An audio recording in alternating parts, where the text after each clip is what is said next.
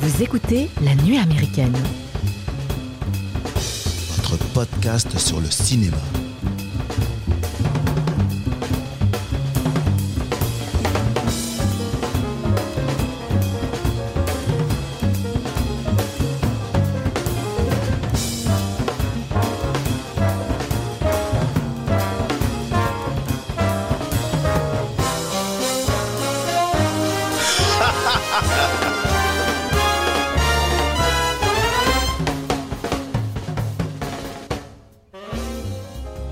Bonjour les amis et bienvenue à la table de la nuit américaine. Mesdames, messieurs, éloignez vos enfants du transistor. Cet épisode va rendre has-been les programmes nocturnes d'RTL 9, car aujourd'hui c'est sexe et violence et hallucination, mais c'est surtout le rapport que l'on a aux images qui est au programme de ce podcast. On va vous parler de Vidéodrome, film réalisé par David Cronenberg, sorti en France en mai 1984 avec à l'affiche James Wood, Debbie Harry, Sonia Smith et Leslie Carlson, entre autres, bien évidemment. En deuxième partie d'émission, nous irons à la rencontre d'un ovni qui a pris pour habitation un nuage tel Nicolas et Pimprenel en vous donnant nos impressions sur le film Nope de Jordan Pale, réalisateur de Get Out et Us et de la série Fargo avec au casting de Nope Daniel Kaluuya et Keke Palmer. Comme à notre habitude, nous partagerons avec vous en fin d'émission nos coups de cœur et il est temps pour moi de vous présenter l'équipe du jour. Euh, J'ai nommé Mathieu, Loris et Julien et Aviva qui nous rejoindra en deuxième partie d'émission. Bonjour les amis. Bonjour. Capitaine. Comment allez-vous? Super bien. Ça va? Oui. Très bien. Donc Vidéodrome, euh, film qui nous intéresse aujourd'hui, qui veut commencer euh, à parler de, de ses Je impressions peux, hein. sur ce film. Allez, Loris. euh, Cronenberg, euh, que je connaissais juste via finalement La Mouche, Oui. qui était mon film euh, Référence, un, euh. un seul référence, mais qui est pour moi encore le meilleur, celui que je préfère. Et puis, euh, du coup, c'est vrai que Mathieu nous avait conseillé ce film. Je savais pas trop à quoi m'attendre. Euh, connaissant un peu Cronenberg, j'imaginais un peu des trucs dégueulasses euh, liés au corps. J'étais plutôt servi. Pas été déçu. Euh, et en vrai. fait, j'ai été vachement agréablement surpris. Euh, pas étonné de la qualité parce que je connais le réalisateur, donc euh, voilà, j'ai bien aimé. Euh, les, les thématiques, visuellement, esthétiquement, James Woods, que je déteste dans la vie réelle parce que c'est un gros connard, on pourra en reparler. Mais là, il est super bien. Il joue super bien le producteur un peu dégueu qui cherche les, le- le- le- les trucs moches à montrer aux gens parce Ouais, que c'est ouais. finalement aussi le, thème du Mais- film. Justement, je peux te couper? Ouais, euh, avant que tu continues, je vais, j'ai oublié, je vais faire euh, le petit pitch euh, du film Vidéodrome. Alors, c'est euh, le dirigeant d'une chaîne de télévision spécialisée dans le porno qui décide d'offrir à ses abonnés un programme brésilien qu'il a piraté et qui diffuse des scènes euh, reconstituées de meurtres et de sévices sexuels. C'est Donc ça. voilà, c'est juste pour planter le décor. C'est du snuff movie et du coup lui il, est- il adore ça et voilà enfin bref on va en parler un peu plus euh, voilà euh, tout à l'heure avec avec les copains mais euh, en gros c'est un film que j'ai vraiment bien aimé et qui est pas trop long c'est une petite heure trente et on en disait on en parlait avant avec Mathieu on disait il y a vraiment ce film il y a pas grand chose à acheter parce qu'en 1h30 il y a tout ce qu'il faut, tu comprends bien les thématiques, tu comprends bien les enjeux, et euh, c'est bien joué, c'est intéressant, et plein de choses à dire. Donc, euh, ouais, j'ai bien aimé. D'accord, Julien? Eh ben, écoute, ouais, euh, pareil, j'avais un peu les mêmes refs euh, de- sur Cronenberg. J'ai aussi ouais, les deux films, euh, le film La, La Mouche qui m'a traumatisé aussi quand j'étais gamin et que j'ai revu avec plaisir maintenant parce que je l'ai revu vraiment d'un autre œil. Le, deux, trois autres films que j'avais vus de lui, le dernier que j'avais vu de lui qui m'avait quand même aussi. euh, Oui, oui. ouais.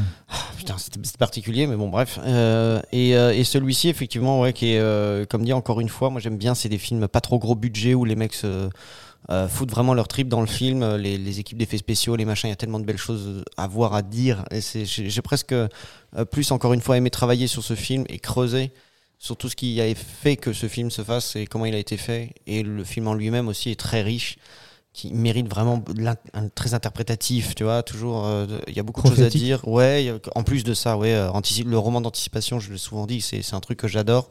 Et quand les mecs en plus voient juste, je trouve ça, je trouve ça merveilleux. J'adore regarder des vieux films d'anticipation euh, beaucoup plus tard et de me dire, putain, les mecs, Ils avaient presque raison. ils cochaient les bonnes cases et Mm. ils avaient vraiment raison dans leur, dans leur analyse et leur approche de la société, de ce que de ce qu'elle pouvait devenir. Quoi. Donc voilà, moi, je- C'est ton je aussi- préféré de Cronenberg ou pas alors? Vidéodrome la, la mouche reste au-dessus comme non, moi non. Alors, je, comment je vais te dire? La mouche, je l'ai bien aimé pour ce qu'il est, euh, pas pour ce- pas pourtant pour ce qu'il, euh, pareil, je veux dire pas pour l'interprétatif et puis pour euh, l'analyse qu'on peut en faire. Les même s'il y a beaucoup de choses à en dire, ouais, les thématiques.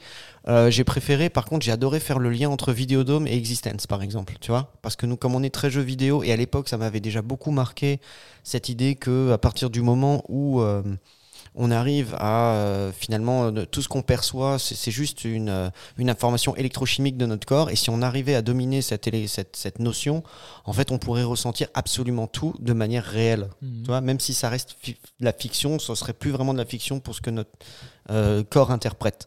Et, euh, et de voir Vidéodrome maintenant, je me suis dit en fait c'est le, c'est juste c'est ce qui se passe un petit peu encore avant. Avant le jeu vidéo, c'est la télé. C'est clair. Et Les années à l'époque 80. où hein. c'est fait, voilà, c'est tout ce que va représenter la télé, l'image, et à quel point ça, ça devient un, un dogme et un Un culte. une- un culte, ouais. Voilà, qui me dérange d'ailleurs un peu. Autant je suis fan, je suis on est des enfants de la télé, nous. hein. et qu'on peut, euh, enfin qu'on peut, euh, qu'on peut euh, mettre, enfin je veux dire, comment dire, dans le, dans le, dans le, dans l'époque actuelle, c'est aussi le cas. C'est, euh, on, on s'interroge surtout sur le, enfin absolument. euh, maintenant le- avec les smartphones, TikTok, Instagram, tout ça, nos, nos, nos rapports à aux, aux images et à ce que ça peut engendrer comme addiction et comme euh, c'est- trouble psychanalytique. C'est là où c'est que clairvoyant, c'est est que tu peux transposer en fait un, un récit qui, qui parle effectivement de, de télévision et de VHS ou Betamax comme à l'époque, et tu peux transposer ça effectivement À notre époque, ouais. époque. ouais. Ouais, ouais. C'est ce qui s'y rend le film finalement intéressant intemporel. et intéressant, ouais. Ouais, intemporel de par ses thématiques. Parce Mm. que voilà, Mais- c'est la force en fait des, des films d'anticipation. Quand ils sont bons, c'est que en fait, c'est comme philosophie, euh, la pensée en fait traverse le temps. Elle, elle est pas, elle est, elle ne reste pas statique à une époque. Et là, c'est pareil pour les bons films d'anticipation. Bah, tu peux les transposer à n'importe quelle époque, ça comme fonctionne. Le film comique disjoncté dont on a traité il y a Mm. très très longtemps maintenant, qui parlait, qui était un film d'anticipation sur le rapport à l'image qu'on pouvait avoir et qui est effectivement qui s'est réalisé euh, à notre Mais il a époque. été quoi. fait un Bah- peu plus tard, le, le grand écart est un peu moindre, mais Ouais, oui, c'est oui. un peu l'idée. ouais. Oui, bah déjà, ouais, ouais. Le truc, Si c'est que dans les années 80, la télé aux États-Unis qui explose, les bouquets télé qui arrivent, ils vous les jettent à la tête. Tu commences à avoir 1000 chaînes à la maison. Euh, J'ai envie de dire, Vidéodrome, c'est le moment parfait pour faire le film. Cronenberg, quand il fait Vidéodrome, il a tout le, le- le matériau brut pour faire ce film. Quoi.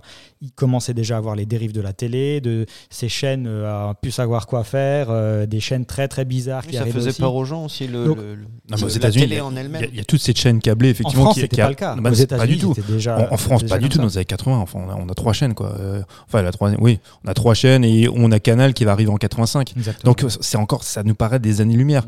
Aux États-Unis, effectivement, tu as toutes ces chaînes câblées qui, qui vont débarquer. Et dans quelques années viendra MTV qui sera un petit peu, tu vois, euh, voilà, euh, le, le- la, la chaîne qui va être inscrite dans cette pop culture et qui va amener euh, les, les jeunesses vers quelque chose d'un petit peu plus, pas déviant, mais euh, voilà. Et, et ton regard, et ton regard, Mathieu, donc du coup sur ce film parce qu'on a fait. Ouais, euh, Vas-y, oui. Mathieu. Bah, moi, c'est un film que j'aime beaucoup, c'est pour ça que je, que je l'avais proposé. C'est mon Cronenberg préféré. Alors, euh, comme vous, hein, j'aime beaucoup La Mouche parce que c'est le premier film de Cronenberg que j'ai vu, mais que j'ai pas vu en entier parce que j'ai chié dans mon froc quand j'étais jeune. mais euh, moi, Cronenberg, bah, en fait, je, je fais partie de ceux qui étaient des fans hardcore de Cronenberg jusqu'à ouais, après Crash. Mais J'aime encore beaucoup Crash et à partir de Spider, ça a été un peu plus compliqué. Mais alors, qu'est-ce qui fait à ce moment-là, justement, que tu es fan hard- hardcore? Qu'est-ce qui, qu'est-ce qui te, qu'est-ce qui le démarque par rapport à, t- à ce que tu vois Qu'est-ce qui te catch? Qu'est-ce qui tape Oh. Parle un peu anglais. Ouais, bah, là, mais c'est bien, t'es bilingue, c'est tout faire.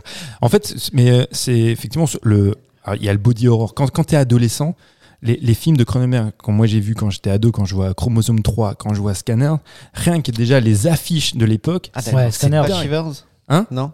Parce qu'après, il se faisait beaucoup financé par des, Non, mais ça, je l'ai des vu après. du, de, de la, enfin, du, du monde porno et puis il utilisait même des, des actrices. euh, Enfin, il a utilisé notamment. euh, Non, mais il a pris Marine Chambers. il- il mettait les meufs à poil pas mal quand même. Oui, non, mais C'est ça, pas ça, par exemple. Mais ça, ça a toujours été le cas. Moi, quand, quand moi je vois Shivers, en fait, c'est avec euh, Marine Chambers. Marine Chambers, en fait, bon, c'est c'est- c'est terrifiant hein, ce qui lui est arrivé à cette jeune femme. C'était une actrice porno Mm. qui, effectivement, a, a commencé à faire du cinéma traditionnel avec Cronenberg, mais le cinéma traditionnel n'en voulait pas. Aujourd'hui, c'est peut-être un peu plus simple pour ces jeunes femmes. À l'époque, enfin, elle est, elle est morte dans des conditions euh, terribles, hein, Marine Chambers. Mais c'était une vraie star du cinéma porno.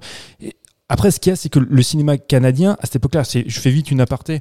Euh, quand tu dis qu'il a été financé par le cinéma pornographique, oui et non. Les premiers films, genre, euh, tu vois, les premiers courts-métrages, ce genre de choses, oui. Mais après, ce qui s'est passé, il y a un événement au, Canada, c'est ce qu'on appelle la Can Exploitation. C'est une espèce de, de parenthèse enchantée euh, au Canada où, du jour au lendemain, les investisseurs, si tu investissais dans le cinéma canadien avec des règles. hein. Je crois qu'il fallait qu'il y ait deux tiers, tu vois, de, des, euh, du, du cast, enfin, ou de l'équipe qui soit canadienne. T'avais un bonus. 100% de ton investissement était déductible des impôts. déductions, ouais. Ah. Grosse déduction. C'est c'est énorme. Il faut savoir qu'avant, on était plutôt sur du taux de 40, voire euh, dans la mesure possible jusqu'à 60%. Donc c'était énorme. Donc tout d'un coup, les mecs ont commencé à investir. Tous les Mais- ricains sont allés au Canada pour faire des films ou non mais après, non mais tu rigoles. La Mais censure était par contre terrible. Ah. non non mais après, ce qui s'est passé là où tu as raison, c'est que si ça s'est cassé la gueule, c'est parce que justement les Américains sont venus et donc du coup il y en a qui ont pu bénéficier de ça, de, de cette euh, taxe shelter qui n'aurait pas dû en bénéficier. Et en fait, la plupart de, de- ces films, c'est pour ça que la, la- quand tu dis que la, la presse ou la critique s'est acharnée, bah, c'est un petit peu normal pour l'époque. C'est parce que les seuls qui avaient, qui étaient capables en fait de proposer quelque chose, proposer des films finalement pas chers, parce que l'investisseur, faut pas oublier hein, qui c'est. hein. C'est le pharmacien du coin, c'est le dentiste. Donc le mec, il peut pas mettre non plus des milliards, mais cumulé. Tu pouvais avoir une certaine somme, et, mais suffisamment juste pour faire une série B Hmm. on n'est pas dans la série B, les Cronenberg qui proposent, on n'est pas dans la série B, genre, euh, je sais pas moi, un slasher à la con. On est dans quelque chose d'un peu plus déviant qui joue effectivement sur des thématiques qui sont un peu plus cabreuses et un peu plus sulfureuses. C'est pour ça qu'il y en a beaucoup qui, s'en est, enfin, qui ont voulu casser ce truc-là. Effectivement, Shivers, t'as Rage, qui est, Rage qui est aussi assez terre. Enfin, c'est Rage. Enfin, nous, on l'appelle Rage, c'est Rabid. Mais euh, vous les avez vus, ces films? Non. Là, il Ah, faut- pas il- Rabid. Rabbit, c'est vachement bien. Rabbit, enfin, ouais, Rabbit, c'est vraiment, vraiment, vraiment chouette. Mais euh, ouais, et, et- et, euh, bon, c'est un, un truc qui a duré, je crois, jusqu'en 1988. Cette parenthèse-là, parce que déjà à partir de 89, ça commence à se casser la gueule, parce que les mecs, ils, ils auront plus, euh, on leur permettra plus d'avoir un retour sur investissement, on leur permettra plus d'avoir non plus une déduction d'impôt aussi importante qu'avant. Mais cette parenthèse-là, le seul finalement qui a pu en bénéficier, qui a eu une aura, c'est Cronenberg. nom, ouais, bah, C'est. Cronenberg. Mm. C'est sa ça. carte de visite. Mais il n'est pas considéré comme le précurseur du body horror ou, ou du, du, du- comment dire ouais celui qui a installé vraiment le, le genre euh, au ciné. Euh, mais avec avec Vidéodrome, on a quand même des thèmes qui sont beaucoup plus profonds. Il y a quand même une approche beaucoup plus critique et puis euh, plus psychologique. On n'est pas juste. C'est déjà le cas avant. C'est déjà le cas avant. Ouais, non, mais franchement, que ce soit avec Scanners ou Chromosome 3, Ouais, c'est- vrai. Ouais. c'est déjà le cas. On n'est pas juste là pour faire de l'esbrouf visuel et puis générer juste du gore pour du gore. Moi, je trouve que Scanner, il y a, Scanners, il y a quand même beaucoup moins de thèmes, quoi. De, de- tu vois, il y a moins Oui. de Oui. profondeur. Oui. Alors, la différence de Chromosome 3. Chromosome, alors, quand je dis Chromosome 3, c'est vrai que ça paraît con. comme- C'est le titre français. Hein. Euh, je sais plus, je crois que j'ai noté le, titre euh, original. Le titre français, c'est vrai qu'il est, est un peu naze. Ça s'appelle en fait The Broad. Et euh, mais c'est vrai que le, le titre français, il est naze parce que tu, moi, quand tu joues à Chromosome 3, je me dis putain, c'est con, j'ai pas vu le premier et le 2. Bon, alors que euh, rien à voir. Oui, alors qu'il y a, Rien à voir. il y a juste le 3. Alors qu'en finalement, en fait, euh, lui-même le disait, c'est plutôt un film sur son divorce. C'est euh, Kramer contre Kramer, mais euh, version un peu plus hardcore.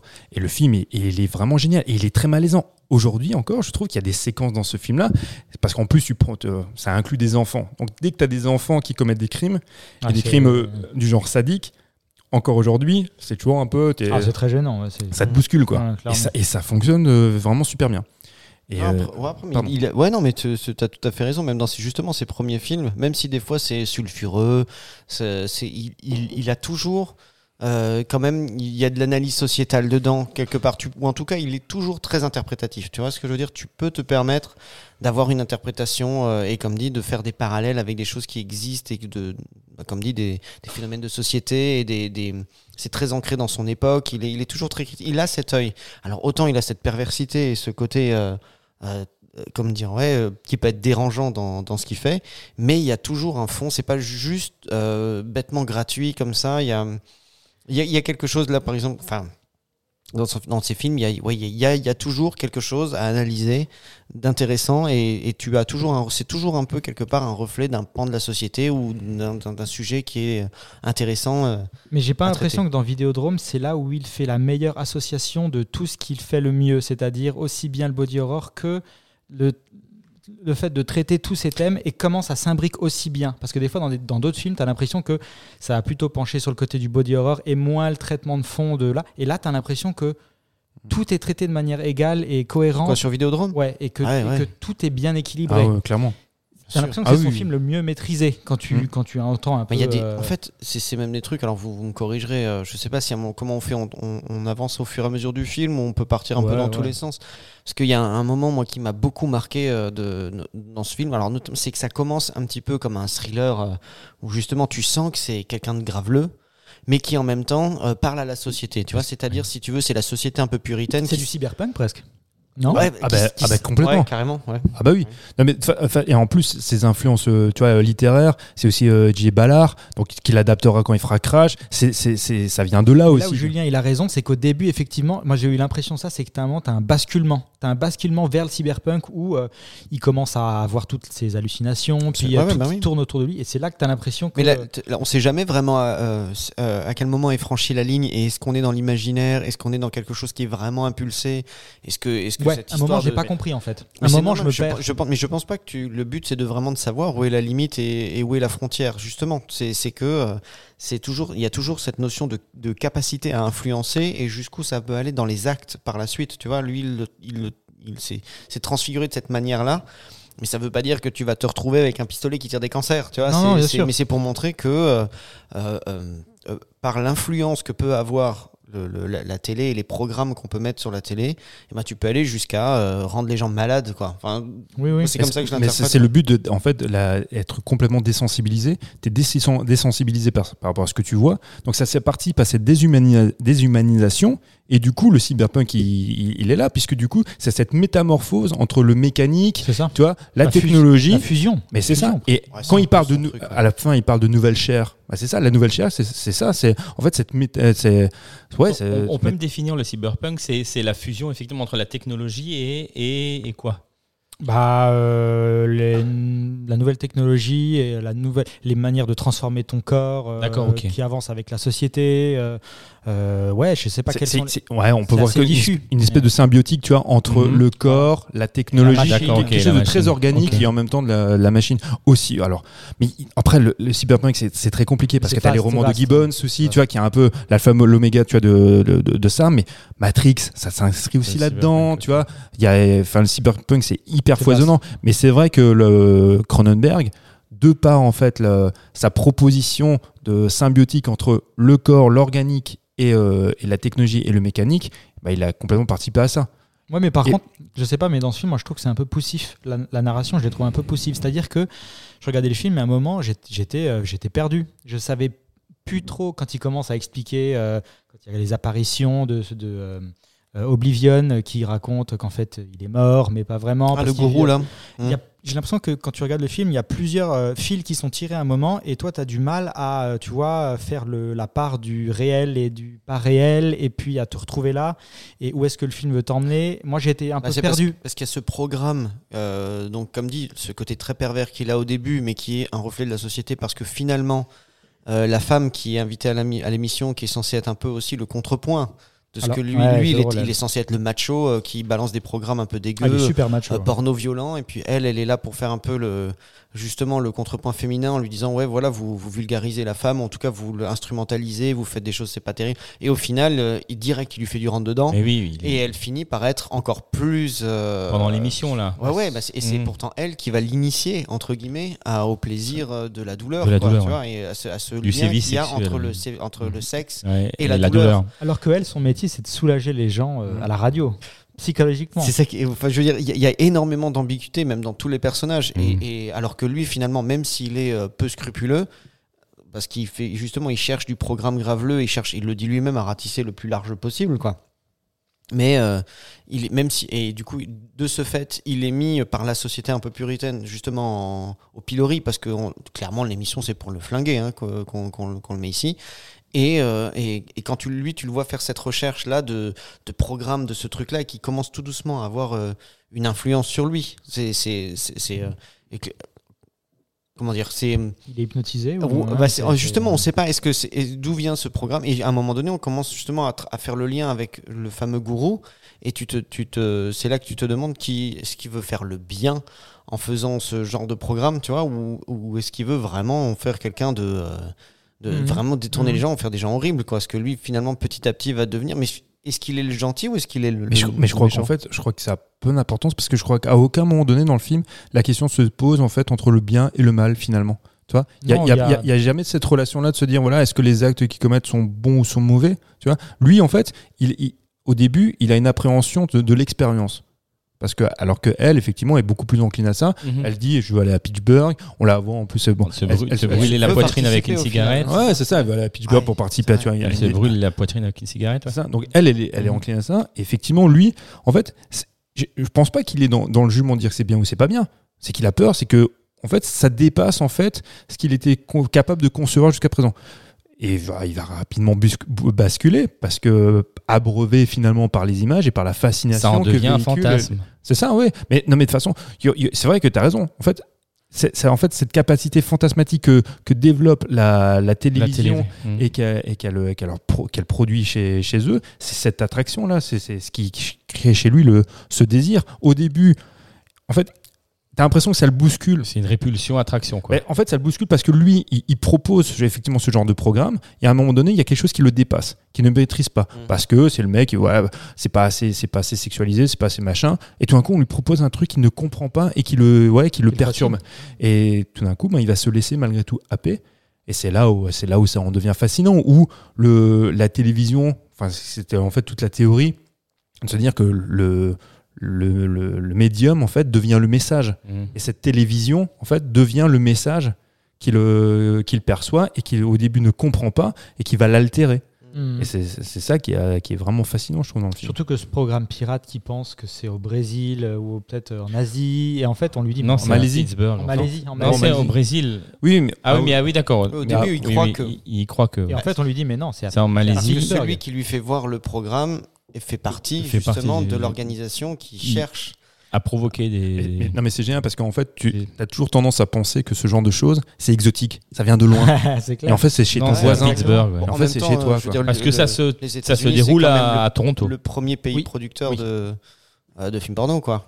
Oui oui, non mais bien sûr. Oui, non, mais là, on Mais là, c'est du non, mais là, on est quand t'as la médaille snuff. d'or, t'as la médaille d'or. Je suis désolé, va pas la chercher ailleurs. C'est toi le Mais, meilleur. mais- mais là, c'est au-delà de la pornographie. Ouais, c'est snuff movie. Et, et, et encore pendant des années, quand, enfin, malgré tout, ça reste du domaine de- du fantasme et de la légende, même si on peut supposer que ça existe. Mais dès qu'on parle de snuff movie, on a toujours tendance à dire, oui, ça vient d'Amérique du Sud, ça vient d'Asie, tu vois. D'Europe de l'Est. Voilà, ça vient pas des gens, ça vient pas de la civilisation, ça vient pas de, des gens qui ont la clim Ouais, et le chauffage, tu vois. Troisième zone, quoi. Non, mais c'est ça. Ouais, ouais, Et- c'est surtout que c'est rassurant de se dire que nous, on a des normes et que dans notre pays, euh, les gens sont censés, quoi. Mm. C'est- en gros, c'est ça. Alors qu'on a des, des mecs bien chelous euh, Bah bien sûr. Non mais aux commandes. Et ce film le montre bien, puisque quand il dit, ah bah, en fait, ça se passe à Pittsburgh, il est là, ah, oh, ah ouais, en fait. Bon, bah, ça, là, tu as l'impression que tu vois, et tu le vois dans son visage, Mm. tu le vois qu'il a, il a à la fois très peur, mais il est aussi super intéressé. Parce Même que ça se elle- rapproche. Bah oui, mais même Ça quand devient elle plus lui dit- concret. quand elle lui dit qu'elle va partir à Pittsburgh, lui, il essaye de la retenir, mais en fait, euh, il a quand même envie de voir ce qui se passe Bah et oui. où est-ce qu'elle Mm. va et comment. Tu sens qu'il y a, et ça, il le joue bien, tu sens qu'il y a- il cherche, il y a une fascination, c'est ce qu'on dit. Puis en quoi. plus, pour le, le remettre dans son. Comme on avait commencé, à- enfin Mathieu en avait parlé, mais t- quand tu le mets dans son contexte historique de, de, de- de diffusion de programme, au moment où le. C'est vrai qu'au moment où le film est fait, c'est c'est, euh, l'apparition aussi du, de la VHS, c'est-à-dire du magnétoscope. Alors pareil, comme tu dis, chez nous, on n'avait déjà pas beaucoup de programmes. Alors je sais pas vous, mais nous, quand le magnétoscope est arrivé à la maison, euh, déjà, ça a été. C'est un truc de ouf. Ah quoi. ouais, non, mais c'est révolutionnaire. Hein. Et c'est et c'est un moment où justement tous tous les, euh, les, les, les, les advertisers, comme on appelle ça, les, les, les annonceurs, les, euh, les, les programmeurs de réseau, les censeurs, les mecs, c'est des gars qui essayent absolument de faire en sorte que ça n'arrive pas, quoi.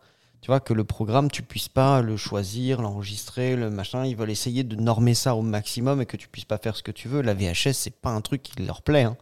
Bah oui, Quand tu, bien quand sûr. tu- Non, mais la, la VHS, ça a été en fait la meilleure chose qui est arrivée au cinéma indépendant, au cinéma Ah, underground. absolument. Parce que, mis à part, alors effectivement, alors bon, je digresse un petit peu, mais par rapport au Royaume-Uni, où ce qu'ils appelaient, c'est les, les films nasty, qui eux ont été censurés pendant des années, tu vois, où, où effectivement il y, avait des, bah, euh, il y avait des commissions qui vérifiaient tout ça. Aux États-Unis, le, le- la VHS a permis, ou le Betamax, peu importe, le, tu vois, a permis la diffusion d'un nombre de films incroyable. Et c'est à ce moment-là où finalement les films étrangers sont arrivés sur le marché de manière tu vois, énorme. Tous les films asiatiques ou tous ces trucs-là sont arrivés grâce à ça. Donc ça a été une source incroyable pour, de découverte aussi. hein. Et, du- et du coup, c'est, c'est- en fait, la, la- la profusion a été tellement massive au départ que c'était compliqué aussi de, d'avoir un, un œil sur tout. Maintenant, là où ils, ont, ils avaient trouvé une parade, et en France c'était pareil, c'est que c'était extrêmement cher. Je parle pas en fait, tu sais, d'enregistrer des programmes, tu vois, chez, chez, Mhm. chez le voisin. Mais des, cassettes dire, vidéo. d'acheter la cassette vidéo D'acheter une cassette vidéo, me c'est un- plus, moi, comment Ou ça un coûtait, magnétoscope. Ouais. Moi, le magnétoscope, ça coûtait un bras. Ça, c'était énorme. non mais nous, il faut aussi imaginer, alors, je sais C'est plus pas cher que pour la vous, télé. hein. Nous, on les a eus. Moi, je, je me souviens, je crois qu'on est en 91. Donc, ça coûtait déjà une blinde. Début des années 80, une cassette vidéo en francs, c'était entre 500 et 1000 francs. Ouais. Ouais. Genre, une, attends, tu parles d'une cassette euh, en Pas une vierge. Tu vois, une, une cassette, c'est d'un film qui sortait. Si par exemple, je prends toujours cet exemple-là, c'est quand ils avaient réussi à commercialiser Massacre à tronçonneuse, Ouais. ça, ça se vendait sous le manteau entre 500 et 1000, et 1000 Ah francs. oui, tu parles, Tu parles du marché noir, là. alors. Bah, problème, c'est que, en fait, c'était. c'était euh, euh, merde, comment il s'appelle comment il Parce que s'appelait moi, ma, cassette vidéo des Chevaliers du Zodiaque, je crois pas qu'on les payait ce prix-là. Non, mais toi, c'est- toi, mais tu- toi, c'est dans les années 90. Ah oui. Dans les années 80, c'est énorme. C'était euh, René Château Vidéo qui vendait ces cassettes vidéo-là. Euh, ça, le marché, est, euh, finalement, tu vois, bon, était pas extrêmement concurrentiel, mais c'était c'était com- compliqué de mettre ça sur le marché. Tu n'en avais pas non plus des masses parce que voilà, tu avais aussi peu de gens effectivement qui étaient équipés. Et au bout d'un moment, ça se vendait, ça se revendait et ça se vendait très cher. Mais, mais même à la vente, la première vente, on était souvent sur des prix de 500 francs. Ouais, 500 ouais, bien francs, c'est Mmh. énorme. Ah ouais, nous, quand, nous, nos débuts des années 90, une cassette vidéo d'un film, c'était souvent 200 francs. Mhm. C'était déjà très cher. Très cher. ouais. Très cher dans les années 90, 200 francs. Oui, mais il y a eu la même chose après avec euh, les CD, les DVD, c'était exactement la même chose. ça a commencé Oui, fort, ça a dégringolé toutes les nouvelles technologies, mais je veux dire, celle-là, elle a quand même apporté un truc qu'on n'avait pas avant, c'est-à-dire, euh, comme dit, la- déjà la diffusion de programmes qu'on pouvait enregistrer.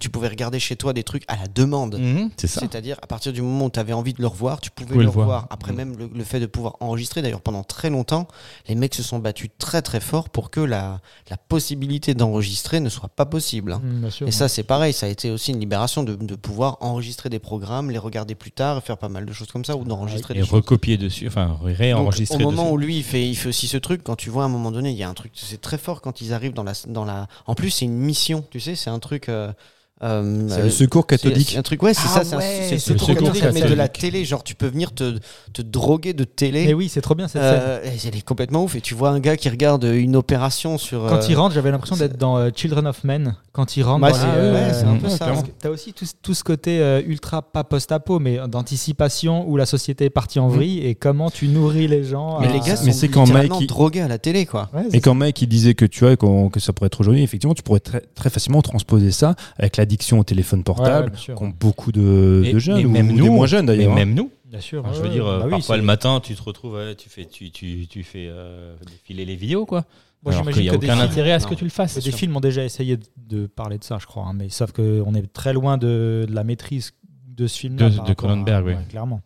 Euh, et puis en termes de- d'effets spéciaux aussi, c'est assez cool hein, quand même. Ce qui, Ah, mais c'est c'est incroyable. C'est même. incroyable. Je veux dire, euh, C'est- même c'est- encore maintenant. C'est là où tu te rends compte qu'effectivement, on a vachement perdu. Alors, je répète à chaque fois, moi, je veux Parce qu'il y a pas de l'huile de coude aussi. Non mais oui, non mais, non mais, non mais bien sûr, je veux pas dénigrer, tu vois, les, les, les VFX actuels, tu vois, tous les effets euh, digitaux qu'on peut avoir, parce qu'il peut y avoir des trucs très bien, mais le- c'est- c'est- ces effets en dur, avec du latex, Ouais, ouais, c'est inimitable. c'est inimitable, parce que même si tu sais que c'est faux, ça t'impacte quand même, c'est viscéral, c'est tellement crade, par moment tu dis, waouh, putain, je sais que c'est pas vrai, mais putain, ça fonctionne.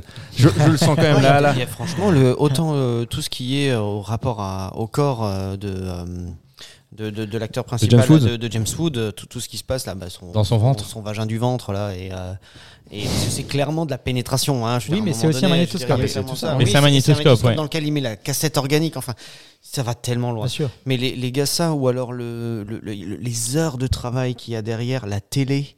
J'ai noté le nom du La- monsieur, c'est la- Rick Baker. Ah bah c'est Rick Alors, mais Baker. ils sont, ils sont, Et c'est alors, un génie. Ouais, mais ils sont, ils sont plusieurs. Justement, c'est ça qui a donné euh, ce, niveau de rendu qui est très bien parce qu'il y a trois équipes techniques euh, très différentes. Alors, il y en a une, effectivement. Après, Rick Baker, malheureusement, il n'était pas tellement sur le set, en fait. hein. C'était que- quoi, consultant de loin, il, validait les trucs. euh? Bah, en fait, il a surtout passé la main à Steve Johnson. J'ai lu une interview en fait il y a pas longtemps de Steve Johnson qui dit sans dénigrer en fait la partie. Ri- Rick Baker, c'est euh, c'est un peu comme Robotine. Robotine, c'était en fait son son enfin c'était son il a été le mentor de Robotine. C'est son deux génies vraiment des maquillages. Et euh, et Bah, si, ça- si on peut imaginer un peu le truc, c'est les, c'est les gars qui ont mis au point le- la transformation du, euh, du, du loup-garou de Londres. Alors en fait, bah, ils se sont séparés. En fait, euh, Robotine, lui, il se charge de Hurlement, qui est de Joe Dante, Mm. et euh, Baker travaille, travaille pour John Landis sur le Loup-garou de Londres. Et Robotine, c'est lui qui a fait les putains d'effets spéciaux, dans, enfin les putains de maquillage dans The, The Thing de Carpenter. quoi. Mhm. Enfin, là, on- là, on parle vraiment de deux génies, tu vois, mais véritablement. Et, euh, et en fait, la, la- la scission, ça a été effectivement sur euh, Le Garou de Londres, où l'autre est parti, où Robotine est parti sur Le Mans. Il y a, Mais- Vas-y, finis. Non, non, j'en prie. Juste, il y a un troisième mec que je voudrais bien qu'on n'oublie pas, mais vas-y, continue. De qui ça Franck Herrera. Ouais, mais alors, oui, ouais. Non, mais bien sûr. Mais euh, C'est un génie. hein. Non, non, bien sûr, bien sûr, bien sûr. Mais celui qui a vraiment, en fait, qui a, qui a dirigé l'équipe à ce moment-là, c'est euh, Steve Johnson. Et euh, Rick Baker lui a filé un peu les clés du camion. Bien sûr, il- ce qu'il expliquait dans l'interview, quand il y avait des, des soucis, des trucs qui allaient pas, il savait pas comment faire parce que l'autre travaillait sur Greystock en fait, hein, Rick Baker hein, avec euh, avec l'ami euh, Christophe Lambert et euh, c'était un, ah, mais c'était un plus gros budget, c'était plus important, donc Ouais. il fallait à un moment donné choisir. Mais dès qu'il y avait euh, des soucis, ben ils, ils appelaient ils appelaient le patron. Et on, on, on présuppose que on suppose que c'est c'est Dick Smith. Alors Dick Smith, c'est une légende des effets spéciaux et du maquillage. C'est le mec qui avait fait le maquillage sur Le Parrain, qui avait fait les maquillages sur L'Exorciste et qui avait fait bah, les fameuses têtes aussi dans Scanners. Ah oui, Donc oui. c'est Ah oui, c'est oui, vraiment oui, une légende et c'est lui en fait. L'explosion de tête. Voilà, et c'est lui un peu le big boss de ces trucs-là et c'est lui qui on pense qui a présenté euh, Cronenberg à Rick Baker. Donc euh, plutôt plutôt cool quoi. Bon, grosse team quand même, quoi. Non mais grosse team. Ouais, mais Non mais quand tu vois le rendu, c'est enfin c'est dingue. Moi franchement, moi je rêve de voir encore des films comme ça. Ça- Voilà. quand Tu sais, pour la télé qui gonfle. La télé et la main qui sort de la télé. Il y a la, Non, surtout la alors télé déjà, déjà la base, c'est juste. Enfin, le mec, il a, il a géré des- un système avec un vrai clavier. Qui est un genre de relation sexuelle finalement qu'il a. Mais absolument. C'est- c'est- Bien sûr, il fait l'amour à la télé. Ouais, c'est ça. Mais, mais pour la rendre aussi organique, ils ont, ils- enfin, il a fallu des trésors d'ingéniosité. Et le- le- notamment, le, je te dis, il y a un gars qui a, a été acheté un clavier. Et de ce clavier, avec tout un système de, de valves et de machins à air, il a fait un truc pour que les mecs puissent gérer comme ils veulent les, les, les, les, les- les renflements de la télé. T'imagines le, le, le gugus, quoi. Et puis, mec, ils, font ça pendant des heures, c'est des malades, tu vois. Et puis, Oui, jusqu'au bon. moment où toi, si tu veux faire gonfler des trucs, ben, le gars, il t'a mis un clavier à cette époque-là, et puis t'as un clavier, tu as vu, puis c'est ça qui te fait gonfler la télé. Ils ont refait la télé, je sais pas combien de fois. les- Et ça, et ça c'est le jour même du tournage. hein. C'est pas prévu Ouais, en ouais, amont. ouais. Parce qu'en fait, Steve Johnson, il explique ce qui était. Il dit Cronenberg, il est super sympa, c'est vraiment cool de bosser avec lui. Mais le problème, c'est que à midi, le gars, il s'enferme dans sa caravane et il réécrit le scénario. Et quand il réécrit le scénario, il réécrit toujours en fait des séquences avec des effets spéciaux. Et il vient nous voir et fait Eh les gars, finalement, je veux le truc avec la télé. Quoi En plus, apparemment, il- en production, il a, euh, ils, ont, ils ont quasiment jamais fini d'écrire ce, ce, ce- ce scénar avant la Bah, fin. Quoi, Bah, de- c'est- de En fait, c'est James prod, Woods hein. qui a Ah, proposé la fin. Il y avait trois fins, hein, c'est ça Ouais. non La, la fin que nous on connaît, c'est celle qu'a proposée James Woods, mais qui, en qui finalement est complètement logique. Oui, oui, elle est- le, enfin, bien, bon, ouais. on le spoil, hein, le, le- le suicide est complètement logique puisque pour avoir, pour aller jusqu'à cette nouvelle chair, bah, il faut se débarrasser de, de son corps. de, de son corps. Comme quoi. Oblivion euh, l'a fait, Exactement, tout à fait. le professeur. Ouais. Ouais, non, mais. mais et alors, c'est- bien ce que vous dites parce que. euh, Je te remercie. moi, j'ai. Non, mais par rapport aux effets spéciaux, parce que moi, j'ai regardé le film et je me suis dit. Euh, les effets spéciaux sont cool, etc. Mais il n'y en a pas tant que ça. J'ai l'impression que c'est toujours bien, C'est bien distillé. bien ouais. distillé, Ouais, ouais. au bon moment, euh, c'est fin, etc. Mais euh, d'après ce que j'entends, c'est beaucoup plus conséquent que ça. Pour, euh, pour moi, une télé qui gonfle, c'est pas tant d'efforts que ça. Ben, en fait, euh, c'est- Moi, ce qui m'a le plus impressionné, c'est quand même la cassette vidéo, la VHS. Ah, pour qui- moi, je mets, un gros ballon. Ah ouais?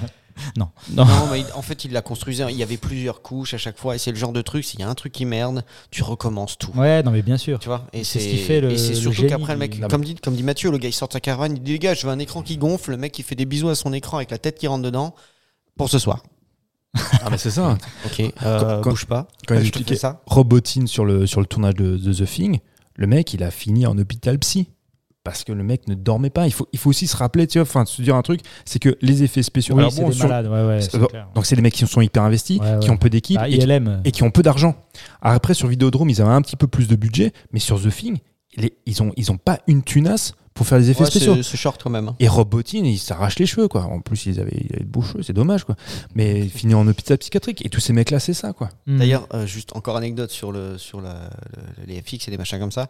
Faut savoir, tu sais, la dernière scène de la femme de la télé, du suicide de la télé qui explose. Mhm. Ah elle, oui. elle est, elle est- je- ça me fait penser parce que Mathieu évoquait euh, il y a pas longtemps, euh, genre, enfin l'instant, Massacre à la tronçonneuse. Il y a un truc. Avec la bouffe, là, avec les. ouais. Avec les, ben, en fait, ce que tu vois sortir de la télé, ce sont des abats qui sont allés récupérer euh, un abattoir qui était juste à côté. Seulement entre le temps où ils sont allés récupérer Il y avait une odeur de dingue. Il y a et 5 le- jours. et le temps, Mm. mais même plus je crois. et le truc a pourri dans des sacs. Ah. Et, Vous euh, vous souvenez, c'est et- exactement ce qui leur Et est les mecs en plus, c'est qu'ils font, ils Ah font, oui. ils font péter la télé une première fois et ça sort pas comme ils veulent. Et ils sont tous. En plus, c'est le soir de Noël. Genre, ils commencent la, ouais, ils commencent la prod et ils ont.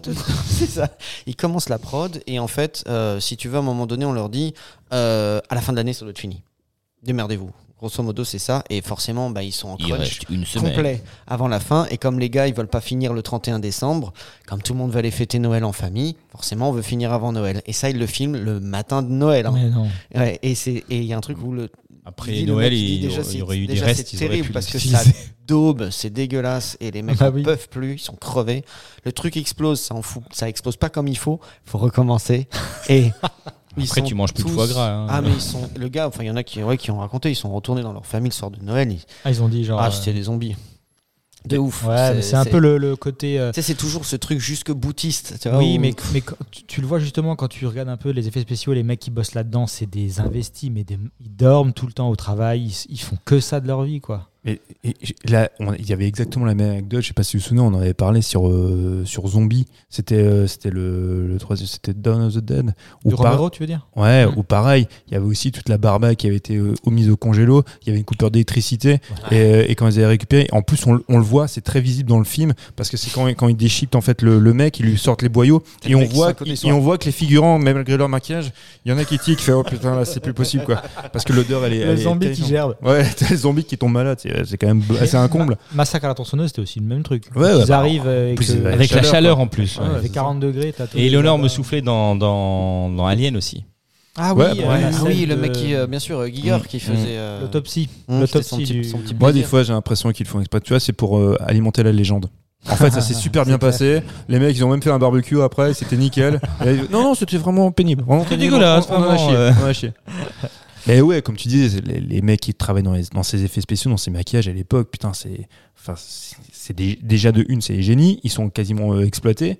Enfin, c'est, ils se donnent à fond. Ah ouais, à ouais, fond. Mais- et ça a été pour eux, t'imagines, quand, quand arrive euh, Jurassic Park, parce que Jurassic Park, c'est le marqueur, quand. Phil bah, Tippett qui tire la gueule. Phil Tippett, Rick Baker, Dick Smith, euh, c'est bon, euh, pour eux, c'est fini. On, on met la clé sous la porte. Je caricature un petit peu, mais c'est plus ou moins ce qui Mais s'est ils ont passé. bien réussi à les rattraper quand même parce qu'ils savaient que c'était des génies de l'animation. Donc au final, Ouais, mais ils étaient moins demandés, tu vois. Parce que.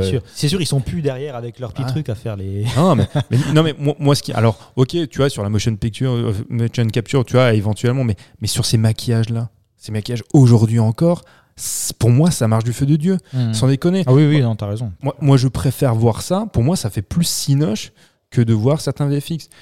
Là, on est arrivé à un point. Alors, je, pareil, je fais vite une digression. On en est arrivé à un point où, quand tu regardes certains films d'action, comme ici, ils nous disent bon, allez, ça- on n'a pas tellement de pognon. Au lieu de mettre des pognons dans, dans, pognon dans des flingues et des balles à blanc, bon, on connaît l'incident qui s'est passé avec Baldwin.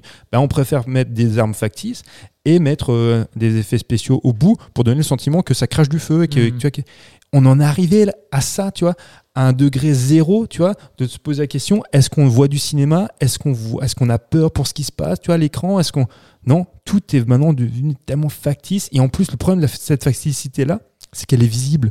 Oui, bah, oui, oui. Tu te rends compte que c'est moche et que ça fonctionne pas. Enfin, visible, oui et non, parce que c'est Mathieu Kassovitz qui disait euh, il savait même plus trop dire des fois. euh, du coup, il se référait souvent à la date de production du film pour dire bon, bah, eux, je sais que quand je vois quelque chose qui est impressionnant à l'écran, je sais qu'ils se sont fait chier pour euh, réussir à le faire avec des, Mm. bah, Mmh. des bouts de tissu, des machins, et je sais qu'il n'y a pas de VFX. Et après, il- pour lui, bon, bah, ça a perdu de son charme. Oui, mais bah, en fait, ça revient à ce qu'on disait tout à l'heure, c'est-à-dire est-ce que j'ai peur pour ce qui se passe à l'écran? Est-ce que j'ai peur pour les personnages ou pour les comédiens, pour les cascadeurs? Effectivement, bah, quand tu vois moi quand je vois Fast and Furious, j'ai pas peur pour les gars.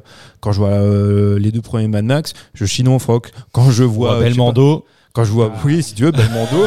ah oui, bah bien sûr, ouais, Bah oui. sans vanne. hein. Et quand, je sais pas, quand tu vois euh, euh, French Connection, putain. Ouais, euh, ouais, voilà. T'as peur pour les gars, quoi. Clairement, ouais. Et là, c'est là pour Vidéodrome, ça s'inscrit complètement. En plus, Vidéodrome, ça s'inscrit vraiment dans, dans, dans ces films, tu vois, des, des années 80-90. Qui, et, et David Cronenberg, c'était vraiment, en plus, la tête de gondole pour ça, des, des films que tu voyais au vidéo, en vidéoclub. Surtout, c'est- bon, moi, pour les années Les 90. affiches étaient folles. Les mais- affiches. Non, mais les affiches Vidéodrome, Scanners, Ouais, ouais, Red, ouais, ouais, ouais. enfin, c'était dingue quand tu voyais ces Ah, Scanners, j'ai trouvé Scanners, folle. et. Chromosome 3, c'est pareil, tu voyais ces affiches, mais t'avais juste envie de voir ça. T'avais Ouais. envie, en même temps, t'avais peur. Je suis pas sûr que ce soit pour Bah, moi. même quoi. encore maintenant, je l'ai vu, dis, waouh, Ah je me ouais. demande qu'est-ce qu'il va faire. Un scanner, Mais- c'est fascinant. Et en, en plus, il y avait- c'était quand même une, si une époque formidable où la plupart des jaquettes étaient peintes à la main. Tu vois, enfin, c'était c'était des peintures, c'était pas. C'était plus- C'était plus le, le, tri, le fameux triangle qu'on a maintenant avec tous les personnages, tu sais. Non, mais c'est insupportable, c'est insupportable. Non, mais vraiment, c'est triste, franchement. Après, il y avait aussi un côté hyper déceptif parce qu'il y avait des, il y avait des jaquettes ou des affiches de films qui te vendaient des choses incroyables, Et qui étaient c'était tellement tout pourri, belles. Et c'était tout pourri parce qu'en Ouais, fait, l'affiche était créée avant même que le film soit réalisé ou Ouais, qu'il ouais. soit même en projet. Le, le scénario était même pas écrit, qu'ils avaient déjà l'affiche du film, tu vois. Clair. Et bon, voilà, ça Ils en participe. parlent pas à un moment donné d'ailleurs de ça dans, dans Vidéodrome? Il y a pas quoi, un truc comme ça Oui, bah ouais, je, je dis peut-être des bêtises parce que j'ai vu d'autres trucs. Mais euh, est-ce qu'ils sont pas à un moment donné justement en train, en train de décider de, de- de choses et c'est même pas encore tourné ou ils ont, ils Non, ont mais pas je une crois idée d'affiche? Je sais plus. tout ce qu'ils discutent un que- peu avec ses, ses prods là, ses, ses collègues. Euh, non, ils discutent de, de la qualité des programmes qu'ils vont diffuser, mais je crois pas qu'ils parlent d'affiches. Mais en tout cas, ils sont très attirés par le snuff movie. Ça, Ah ouais, bah ouais. Non, mais en plus, les mecs, ils sont tellement blasés, c'est ça qui est ouf. euh, de, de- devant, tu sais, quand tu les vois en train de choisir ce genre de programme, tu leur dis, ouais, est-ce que Ah, qu'on va porno, diffuser des, ouais. des gens Ah euh, qui oui. se font violer, torturer, tuer? Ouais, pff, ouais c'est bon, ça, ça c'est vrai, on va placer ça, on va mettre ça comme ça. Enfin, je veux dire, ils ont un, un tel détachement par Ah rapport oui. à ce que ça risque d'engendrer. C'est ça aussi. le- le- le- Mais, je- mais je pense que tout le truc, c'est ça, c'est qu'en fait, tu es déjà désensibilisé, qu'en fait, tu es plus, euh, en fait, tu es, tu es plus enclin à, à- à choper ce cancer-là, en fait, et cette déshumanisation-là, parce que tu es déjà désensibilisable, à ce qui est le cas, tu vois, de James Wood, ou alors tu es, euh, ou alors tu désires, euh, comme, euh, comme elle, tu, tu désires te confronter à ça. Mais euh, lui, c'est comme ça aussi qu'il se métamorphose, parce que, ouais, oui, Loris, oui. Un truc, vous allez peut-être pouvoir m'éclairer, que j'avais pas trop compris, c'est que j'avais lu que en fait, euh, Cronenberg, quand il mettait Max en scène, et Max qui se fait attaquer notamment à la télé pour la, cru- euh, la cruauté euh, de- du, De ces programmes, quoi. programme, Mhm. C'était la même chose que euh, Cronenberg qui se fait attaquer pour euh, ses films quand il lui était aussi interviewé. Donc, euh, est-ce que c'était vraiment le cas Est-ce qu'il était vraiment attaqué pour, des, pour ces films qui étaient quoi Trop violents, trop Bah, choquants Bah, c'est ce qu'on disait tout à l'heure. Oui, ça a été le cas au début quand il fait effectivement quand il fait Shivers ou quand il sort, il sort euh, Rage. C'était le cas. La, la critique et lui était- en fait, la critique lui était tombée dessus et en disant vous voyez où tombe votre argent. Les déductions, tu vois, fiscales, comme je disais tout à l'heure, les investisseurs récupèrent faire ça, quoi. 100% de la mise. Voilà, c'est pour voir des actrices porno, tu vois, euh, euh, bouffer des gars à l'écran ou, ou les perforer. Je sais pas si vous avez, si vous avez vu, tu vois, l'espèce de, espèce de, Ouais. de, de, phallus, sexe, euh, de sexe Ah sous, oui, oui. Sexe dans- voilà. ouais. et tu te dis, voilà, c'est pour ça que c'est là où va votre, vos impôts.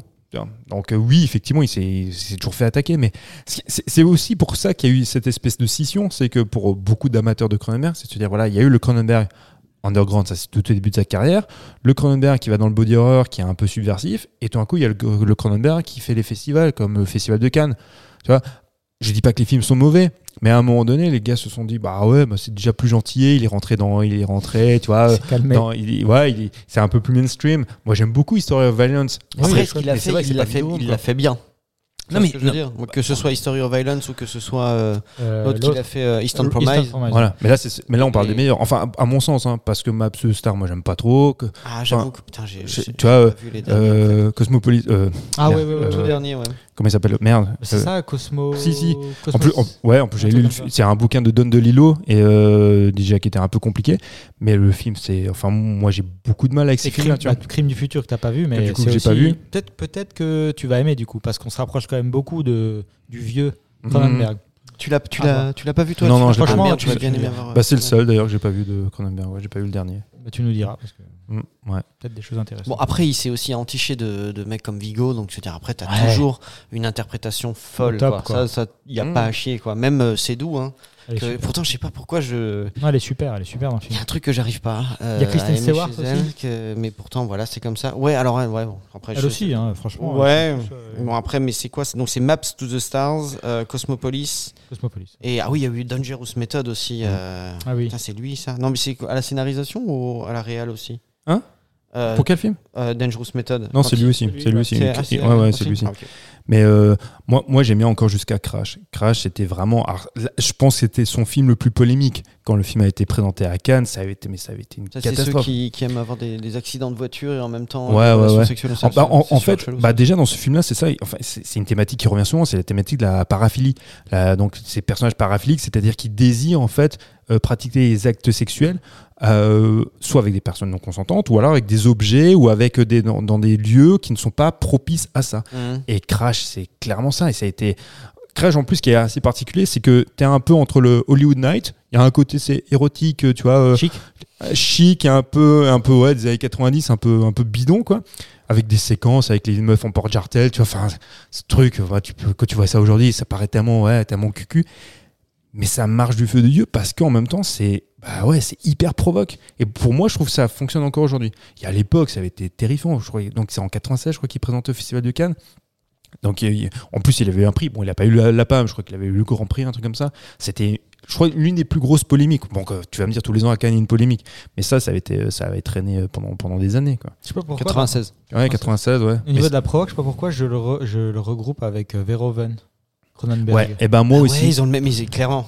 C'est le même en fait. Ah oui. euh, Alors que doigts, longtemps- euh, là où ça fait chier, quoi. Longtemps, en fait, on, on- on le mettait en, fait, en opposition. On parlait souvent de David Lynch. On parlait souvent de David Lynch et David Cronenberg. Et j'ai jamais compris pourquoi on faisait ce lien alors que Le prénom, sûrement. probablement. bon. non, mais c'est ça. À part le prénom, je vois pas. C'est tout. Bah ouais. Alors que, Et aussi, bizarre. c'est ça. alors que ça marche mieux, je trouve, avec Paul Verhoeven. Bah alors que par clairement. contre, les personnalités sont complètement différentes. Ouais, Paul Verhoeven, c'est un tyran Ah sur oui. le set. Quoi. Paul Verhoeven qui est complètement, enfin, il est, il est, il est terrifiant. Et je trouve Alors, dans la manière d'attaquer les films, tu vois, les, les, les thématiques, euh, Ah le, côté oui, euh, oui. subversif. est très frontal. euh, Alors que effectivement, David Cronenberg, il est beaucoup plus dans la, beaucoup plus dans la retenue. À tes souhaits, Mike.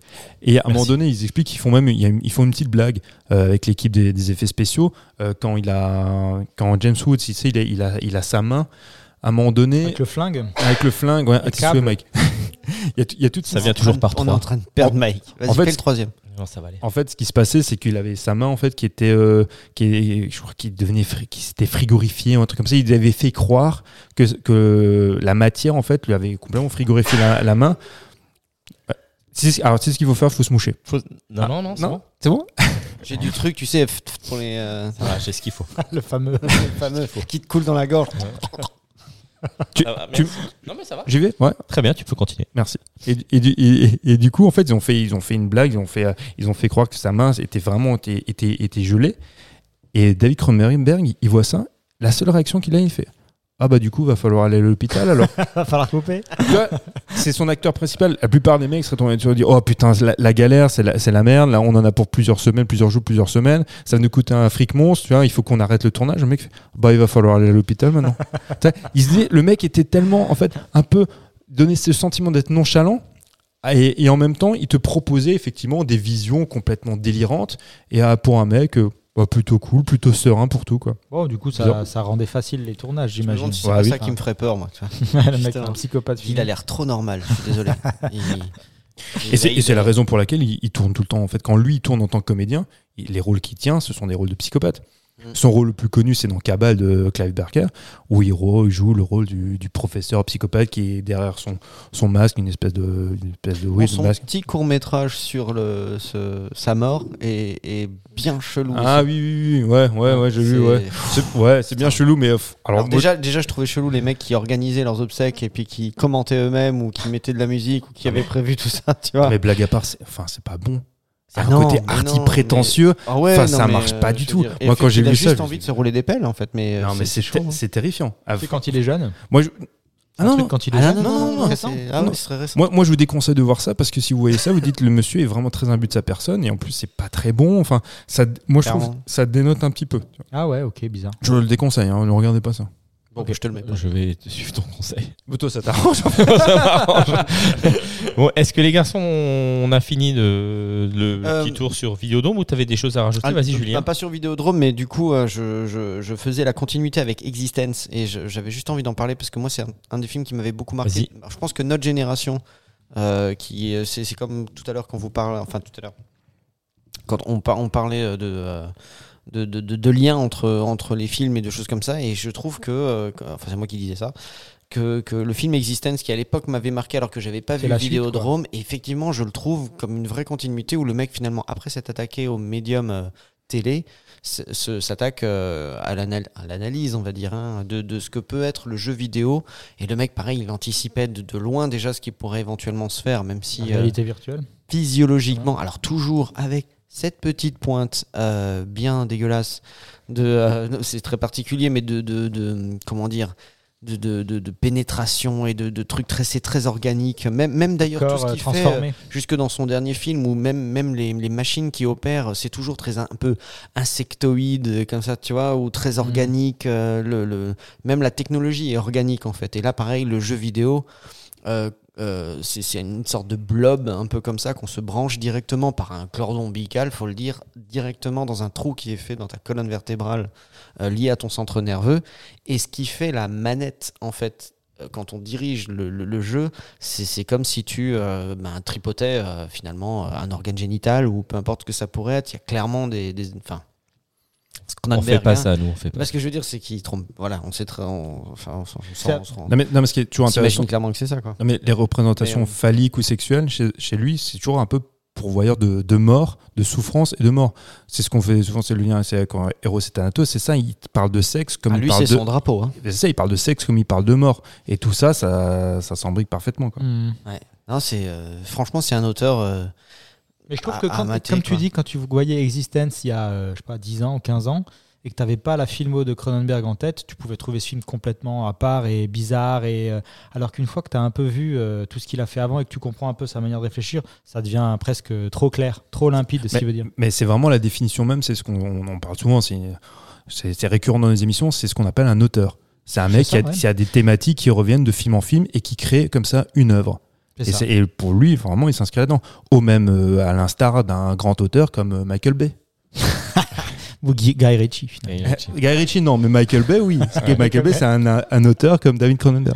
Ouais, c'est vrai qu'il a, il a beaucoup de. Alors, je m'étais noté des trucs, mais c'est vrai que quand tu regardes, c'est vrai, il y a quoi? Il y a toujours cette anxiété euh, de, de- de vulnérabilité physique. Tu vois, tu es toujours exposé. via- C'est toujours le corps Ah oui, le corps qui a un problème. Et tout ce qui se passe se passe toujours via le corps. D'ailleurs, le- bah, justement, le body horror, un- ça passe forcément aussi par là, mais c'est toujours lié à ton corps, que ce soit euh, de, de, de, de l'invasion de ton corps ou quelque chose qui envahit ton corps comme un, comme un extraterrestre ou un autre, ou, ou toi tu es un autre, ou un truc comme ça, de la contagion, de la mutation. Mhm. Euh, tu as une transformation, il y a toujours une métamorphose qui s'opère et souvent euh, contre ton gré. Même Scanners, tu vois. pas. euh, Scanners, la mouche, quoi qu'il soit. Puis en plus, c'est toujours quel va être ton rapport. Déjà, qu'est-ce qui, qu'est-ce qui influence et qui fait que tu te transformes? Et du coup, lui, euh, il a toujours cette métaphore de transformation physique. Et la personne qui subit cette transformation et la réaction qu'elle a par rapport à ça, tu vois. Mhm. Et Ouais. c'est, c'est, en finalement, c'est, enfin, je, je- son cinéma, il est énorme, il est très interprétatif et il, est- il va, il sera toujours sujet à, à débat et à beaucoup de choses à dire, je trouve. Et, c'est, Et il vieillit très bien. je pense que c'est, comme on, on l'a déjà dit, c'est la marque des mecs qui font des trucs, euh, Mm. des, des, des bons cinéastes, tu vois ce que je veux dire, qui, qui, sont pas appréciés à leur juste et valeur. sont, bah, juste valeur ou qui, de toute façon, soulèvent des polémiques et qui peuvent pas plaire à tout le monde. Ouais, ouais. Mais en tout cas, euh, ouais, ça bouge. Merci euh, Mathieu, bonne, euh, Bonne suggestion. Ça, m'a fait kiffer de, de me plonger là-dedans. Bon, mais merci les, les garçons d'avoir euh, parlé de ce film Vidéodrome que, que j'ai bien aimé aussi. mais qui est disponible en, en VOD sur euh, Canal VOD, sur YouTube et sur euh, Google Play Film TV. Donc à partir de 2,99€ en 3,99€ en Allez. ça dépend du- de la plateforme. Merci à vous. On va passer à la deuxième partie de cette émission, l'actualité du cinéma. Et donc, euh, on va parler du film Nope. On va demander à Aviva de nous rejoindre pour sa deuxième apparition au sein de la nuit américaine. Moi, On moi, va je lui m'en laisser vais. le temps de s'installer. Toi, tu t'en vas. Moi, je m'en vais. Je vais juste expliquer pourquoi. Parce que je me suis endormi pendant le film. Sur le film dure deux heures, j'ai vu qu'une heure. oui. Donc je me suis dit, ça valait pas le coup Tu j'en parle. Quoi. tu, as, tu, tu as des activités. Alors, est-ce que nos auditeurs, euh, nos auditeurs doivent interpréter ça comme euh, une, une partie d'analyse? Non. Non. Par contre, ce qui m'aurait intéressé de parler, en fait, c'est de Mewbridge. Parce qu'il y a une petite évocation de Mewbridge dans le film. On avait beaucoup parlé de, de ce monsieur-là, qui a, qui a parlé de la. En fait, un des premiers gars qui a inventé le cinéma. Donc c'est. Eh ben, tu reviendras, tu peux. je tu reviendrai peux- dans tu- une autre émission pour autre chose. Non, non, mais même à la fin de cette rubrique, tu peux. Non, en- non, non, non. Non Après, j'ai assez parlé. Très Après, bien. On va boire un petit verre de de- de- d'eau. Aviva, tu prends la place. Donc Nope, euh, Nope, euh, le film, euh, je disais, de Jordan Pell, réalisateur de Get pile, mon Out petit poulet. et Pile. Tu peux le dire. Pile, j'ai dit Ouais. Pell Ouais, ouais, pile, pile, pardon, ouais, ouais, excuse-moi. Et de la série Fargo, Enfin, série que j'ai beaucoup aimée. Euh, nope, alors le petit pitch de Nope, sûr. donc c'est pas grave. c'est pas sûr, t'es sûr? Ah bah je, on va vérifier, mais je crois que c'est ça. hein. Bon, bref. Euh, Peut-être. peut-être. le, le pitch, euh, le pitch de- du film Nope ou euh, Ben Ah, non, en québécois. en québécois. Euh, ben non. Euh, donc c'est les gardiens d'un ranch californien qui rencontrent une forme mystérieuse qui euh, qui altère le comportement humain et animal. Mais le, le sujet principal c'est euh, le rapport entre le divertissement et le, le- le rapport qu'on a avec les animaux dans le domaine du divertissement. Je, franchement, Je- tu, voilà. soulèves une très bonne question parce Oui. que euh, encore maintenant, j'ai du mal personnellement à dire de quoi parle le film. Vraiment, tu vois, Mais- euh, sans, sans, euh, sans euh, aller regarder à droite à gauche que les gens pensent du film quand tu fais une première, un premier visionnage. Et c'est souvent euh, euh, Jordan Peele, c'est un peu ses- la thématique de ses films, hein. c'est-à-dire c'est quelqu'un qui va avoir énormément de messages à donner et il va les donner à, à sa manière et à toi de comprendre ce que tu veux bien Ouais, ouais. comprendre. Et puis il est très fin comme gars. Mais alors, moi, je l'ai vu ce, ce film avec Éléonore. Hein, on, on a, on a vu ce film ensemble. Il y avait Laura, ma, ma, ma compagne aussi. Possi- Si, Ah non, je si. l'ai vu avec Aviva, moi. Ah, bon, alors, moi, je- je- j'ai l'impression de tout le temps être avec toi. Donc, euh, Oui, non, mais on en a vu d'autres. on en a vu d'autres ensemble. Non, nope. Mais en tout cas, euh, effectivement, le- moi, moi, ce que j'ai, ce que j'ai euh, soulevé de ce film-là, c'est vraiment le rapport du divertissement et le rapport euh, humain-animal. Je- À part, à part euh, l'OVNI m'a pas forcément beaucoup parlé. euh, Mhm. Mais c'est vraiment ce rapport-là, animal, divertissement, homme, tout ça. Enfin, l'utilisation des animaux dans le divertissement. Aviva, qu'est-ce que tu en penses? Bah, je vous rejoins totalement là-dessus, en fait, sur, le, sur justement le rapport humain-animal, sur le côté divertissement, et sur le fait aussi qu'une fois qu'on l'a vu, on sait toujours pas de quoi ça parle. Mais euh, après, en même temps, il y a tellement de choses qui se passent dans ce film dans ce film-là qu'en en même temps, ça nous laisse parler de beaucoup d'éléments euh, aussi à la fois. c'est dur de, de mettre le doigt sur euh, les choses qu'il veut vraiment dire et qui euh, parce que finalement c'est un film qui est déjà très beau esthétiquement donc, Esthétiquement, euh, oui. déjà rien que pour cette expérience là le film il délivre largement plein La de choses. photographie, et, et, audio c'est incroyable Ah ouais. le mixage le mix audio il est incroyable mais après Jordan Peele quand tu vois Get Out quand tu vois Us tu sais et puis quand tu connais le gars tu sais que euh, lui il, est eff- effectivement euh, défenseur de la cause des euh, Noirs américains. Voilà, il, est connu pour ça et il a toujours de très beaux messages. Et là, dans ce film, euh, tu as presque le, le biais, quand tu le regardes, d'essayer toujours de trouver ce qu'il veut dire dans ce sens-là. Ça se trouve, il voulait rien dire. Mais en fait, quand tu le regardes, moi, je pensais que c'était aussi peut-être plutôt comment, euh, comment sont perçus euh, bah, les Noirs par rapport aux Blancs, et surtout au niveau du travail? Parce que, par exemple, quand tu vois, euh, quand il arrive, euh, euh, c'est lui quand même qui... C'est le seul ranch qui est tenu par, euh, par des Noirs, en fait, et qui euh, font du... Ils font quoi ils, font, ils dressent les chevaux, en fait, pour Hollywood, il me semble que c'est ça. Et, euh, une des premières scènes, c'est il amène donc euh, le cheval pour une pub ou quelque chose comme ça, et puis il y a que des blancs face à eux qui les regardent un peu de haut, et c'est à lui de montrer que, euh, et ils doivent même expliquer par leur discours que ben, notre euh, ancêtre c'était le mec qui était sur le cheval, Le de- premier jockey. premier jockey, voilà, Mm. qu'on voit sur la. Donc ils sont tout le temps, tout le temps dans ce, dans cette justification de eux, ils sont là pour une bonne raison, pas parce que euh, voilà, mais parce qu'ils savent, ils sont bons à ce qu'ils font, à leur métier, etc. Et euh, il y a toujours cette tension là entre voilà. euh, euh, la perception euh, des blancs et de leur travail et des noirs et de leur travail et comment euh, voilà c'est c'est montré des fois c'est un peu euh, c'est pas très clair en fait Alors, je reviens juste sur Jordan Peele. J'ai regardé, il a participé. Enfin, c'est lui qui a fait la première saison de la série Fargo. Tu, en tant que réalisateur? Ah oui, c'est ce qui est marqué. D'accord. Ok. Euh, bah, je savais pas. peut-être peut-être un épisode ou deux De la première saison, Oui, il a écrit. Euh, il est, fout. il est Et très très dans l'esprit déjà de, de, euh, à la, ouais, la première saison de la série Fargo. euh, qui, Bon, qui réalise après, le film quoi. Tu bon, vois, bref. et J'avais trouvé que c'était très respecté et c'était vraiment une Mm. très belle ambiance. Mm. Mais en tout cas, Euh, moi. Pardon, vas-y, tu veux- Ok, vas-y, fini. Non, non, non, je disais que effectivement, je, reviens, je, je rejoins Lolo sur euh, l'esthétisme du film. Je trouve c'est un film très beau, une belle photographie, des Mhm. beaux, euh, des beaux plans, des, une ambiance sonore qui euh, y est vachement immersive et qui te, qui te prend aux tripes. Euh, après, j'ai pas tout compris. Euh, j'ai compris le sujet. Enfin, moi, j'ai Mhm. interprété ce film-là, effectivement, dans le rapport euh, humain-animal et, et dans, dans le divertissement, dans l'entertainment, comme on, app- on appelle ça. Euh, mais par contre, j'ai pas compris le rapport. euh, Bah, Enfin, l'ovni, le- en plus la forme, euh, il est caché derrière un nuage, comme je disais, comme Si- Nicolas Peprenel, euh, il arrive, il lâche des clés. Comme dit, non mais ouais, ça. En fait, ça tu le comprends. Non, non, le, le coup des clés, des trucs qui tombent, C'est parce qu'il il- en fait, il aspire des gens, il en absorbe ce qui est organique. Ah oui, et il jette, euh, ouais, ok, ce qu'il n'utilise pas. Donc du coup, ça tombe du ciel. comme c'est oui. une pièce de monnaie qui tombe Oui, euh, de très très haut, elle arrive à une vitesse incroyable. Et comme le vieux, il regarde en l'air, et ben, Eh ben, le elle pauvre. lui tombe dessus dans l'œil comme une balle. et elle le Ah oui, mais ouais, ok. Mais le, alors comme comme vous le disiez, effectivement, il a, Quoi, non, c'est pas Far Cry- oui, il a joué dans un épisode. Ah, il a joué dans un épisode, il a pas réalisé. Il a un caméo, quoi. Bon.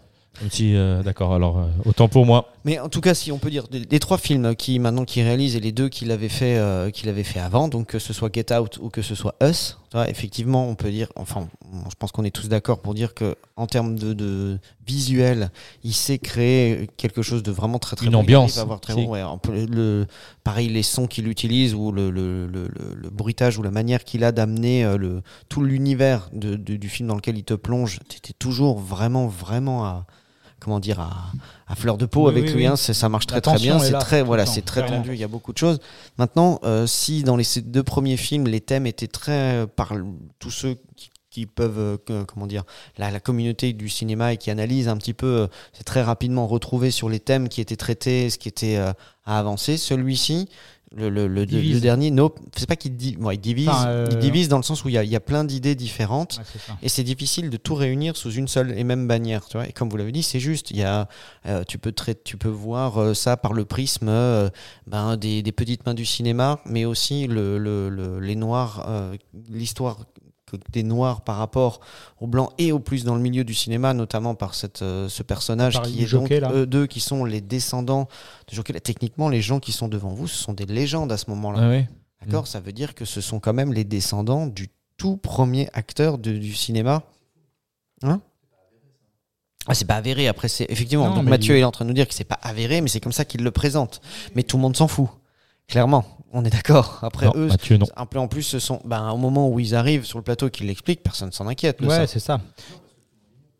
Bah, tout le monde l'ignore, mais même quand elle l'explique, je veux dire, euh, le, le mec qui est d'ailleurs le chef-op, euh, euh, qui est d'ailleurs, enfin le chef-op, le réalisateur de la pub, euh, il en a strictement rien à foutre des deux là. Tu finis ton laïus, Ouais, quand t'as ça. terminé, tu t'en vas et on passe à autre chose. Et même à un moment donné, Il y a il, est le où le cheval. Il y a le gars qui dit, euh, le, le- l'impresario de la star qui est là, qui dit, euh, il est où le vieux là, qui était là avant? Parce que eux, ils, ils nous emmerdent en fait. On veut pas d'eux ici et personne ne les écoute. Quand il met en garde par rapport aux réactions du cheval, tout le monde s'en Personne fout. ne les prend en compte, oui. Et bien sûr, personne ne les prend en compte. Et euh, enfin bon.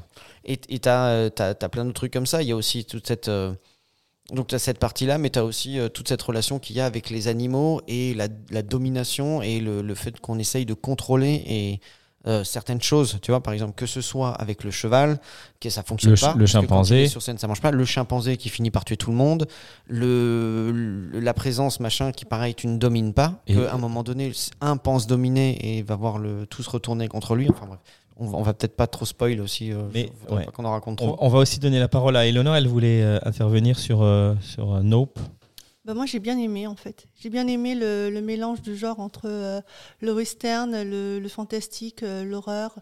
Euh, je l'ai trouvé différent des deux autres films, que ce soit Us ou Get Out, que j'avais beaucoup aimé. J'ai préféré d'ailleurs Us. Mais, et j'ai, trouvé que la construction du film par chapitre, c'était, intéressant.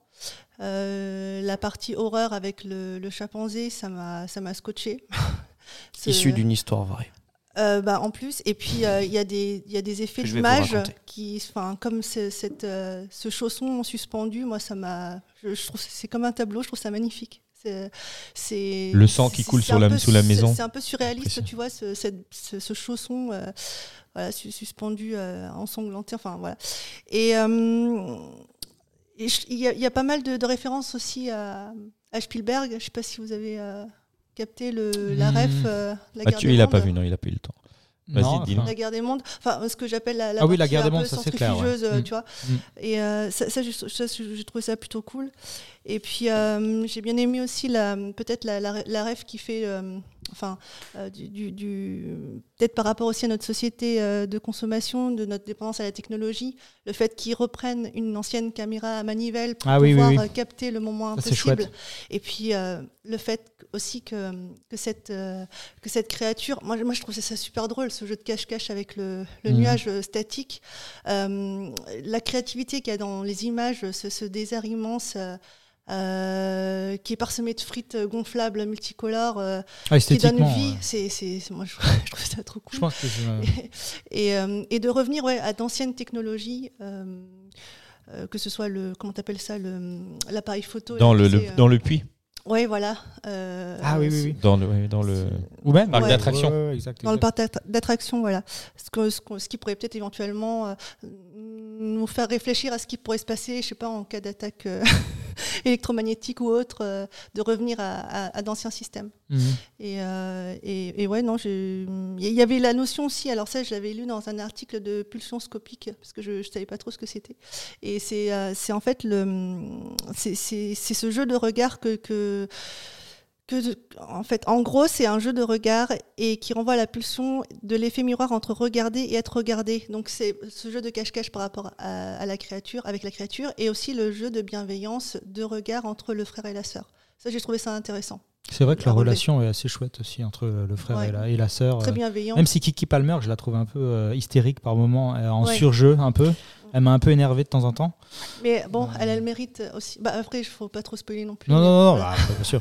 Mais euh, Ouais. moi, c'est un de mes films que j'attendais le plus de l'année et j'en ressors un peu euh, quand même euh, pas déçu, mais euh, je me suis dit, euh, enfin, il y a beaucoup de longueur déjà dans le film. J'ai trouvé qu'il y avait des moments où euh, tu, il- tu sens qu'il fait monter la tension et au final, pour presque juste ça, qui, qui est, euh, bah, euh, voilà, ce truc là euh, qui vole. et Finalité, puis- quoi.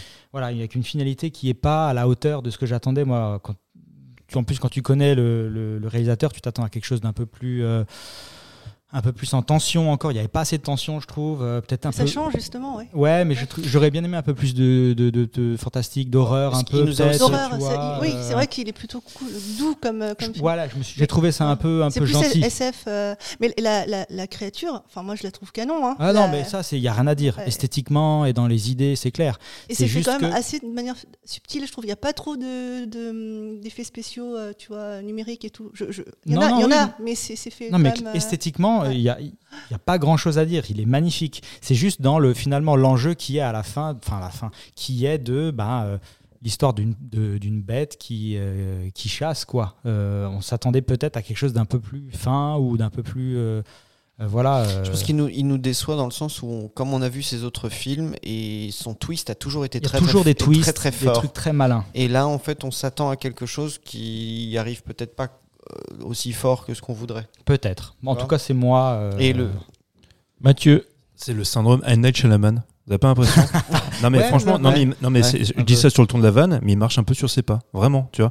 Avec euh, Alors quand- que les gens, ils sont dithyrambiques sur le film, globalement. hein. Quand, tu, quand tu regardes les critiques, pour eux, Get Out était bien, Us était mieux, et, euh, et euh, celui-là était est le pinacle de ce qu'il a fait. Pour moi, pour Non. moi c'est l'inverse. Ouais. Mais euh, voilà, c'est mon ressenti. Après, je sais pas, hein, mais euh, j'ai trouvé que c'était. euh, Parce qu'il te manque mon- le côté horreur, euh, peut-être. Je sais euh, pas, peut-être. Le, le- ouais. le truc qui. Chacun de ces films, il y a eu un moment où je me dis waouh, ah ouais, c'est waouh. Et s'il y a un truc, un côté waouh dans ces films que là, j'ai pas retrouvé. Et du coup, ça m'a sorti un peu. euh, ça je m'en suis trouvé un peu déçu. Mais euh, pour le reste, il est magnifique et il y a plein de choses qui sont réussies. Ouais. Après, il y a aussi ce truc qui me, moi, qui m'a, qui m'embête un petit peu chez lui. euh, C'est, euh, c'est toujours, euh, et c'est cinéaste, c'est bien, mais quand c'est très référencé, énormément comme ça aussi. Ouais, mais je suis trop. pas assez malin pour Enfin, tout comprendre. hein, très ça, c'est référencé. hein. euh, c'est, alors après à l'analyse, forcément, ça apporte beaucoup de choses. Et je pense que quand tu le vois plusieurs fois, peut-être que tu peux compartimenter, te dire ah oui là, ça, ça, ça, ça, Mhm. ça, ça. Peut-être qu'il veut dire ça. Pareil, l'ouverture du film. sûr. Bon là, je spoil rien parce que c'est la première seconde, l'ouverture, mais cette cette tirade biblique qui à un moment donné, euh, il va falloir si tu le regardes comme ça euh, euh, de prime abord et sur une première sur un premier visionnage, j'arrive pas à faire le lien entre, entre ce truc-là et je m'attends à quelque chose, tu vois, et je, que, je, que, je, que je retrouve pas. Alors Mhm. peut-être qu'on va me l'expliquer, et que il va falloir machiner je sais pas combien de temps pour arriver à dire ah oui, effectivement, je comprends maintenant le sens du truc. Mais, mais comme là, je l'ai vu au Cinoche et que j'ai pas pu le revoir depuis, euh, pareil, je reste avec énormément de questions.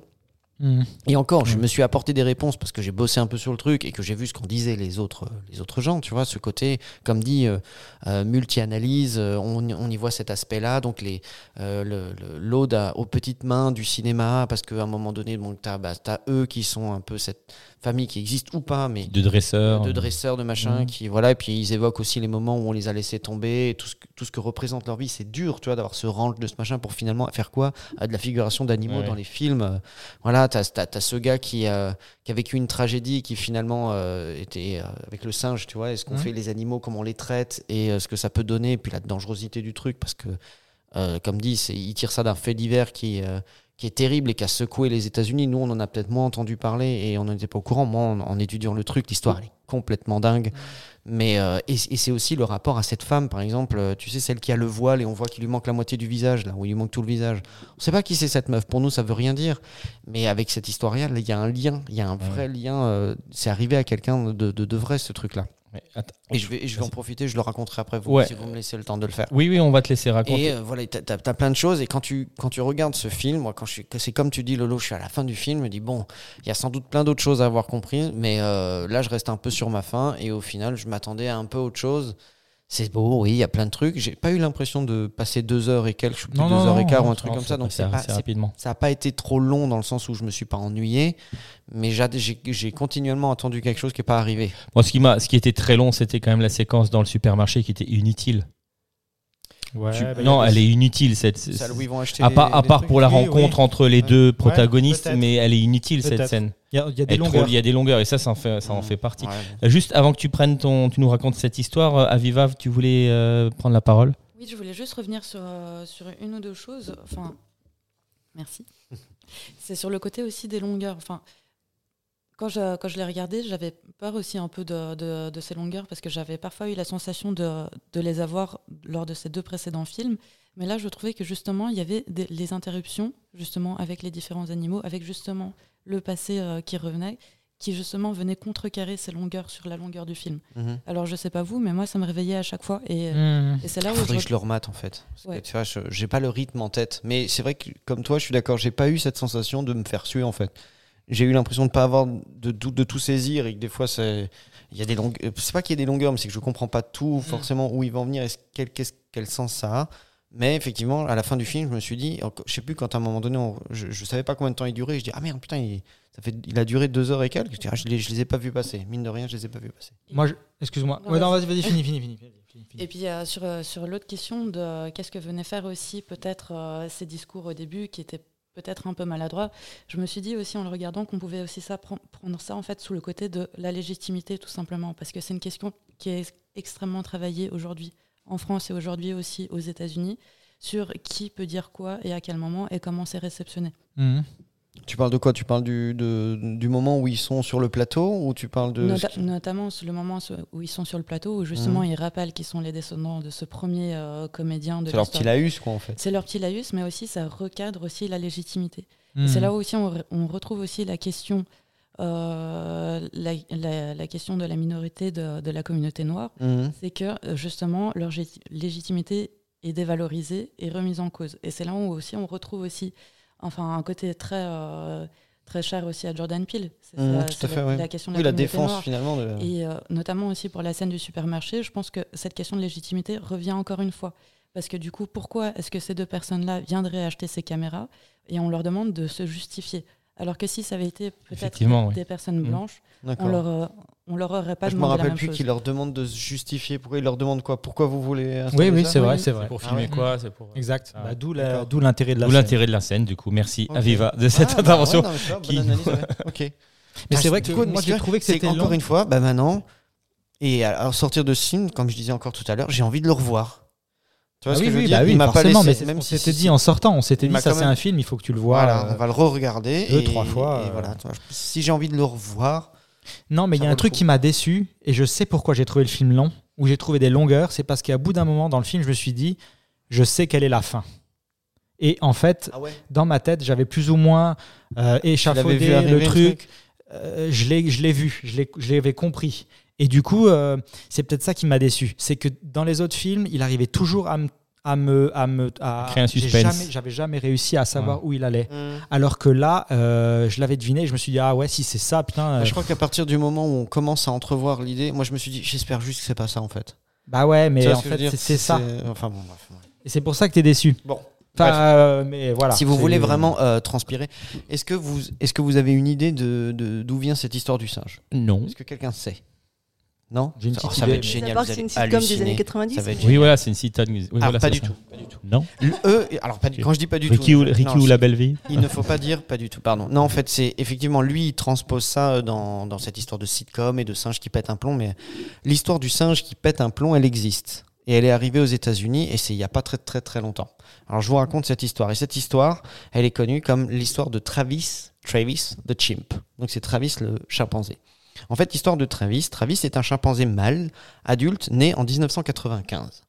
Cet- ce, ce chimpanzé, il a été élevé par un couple d'Américains, les euh, Temford, qui s'appellent Jérôme et Sandra Harold.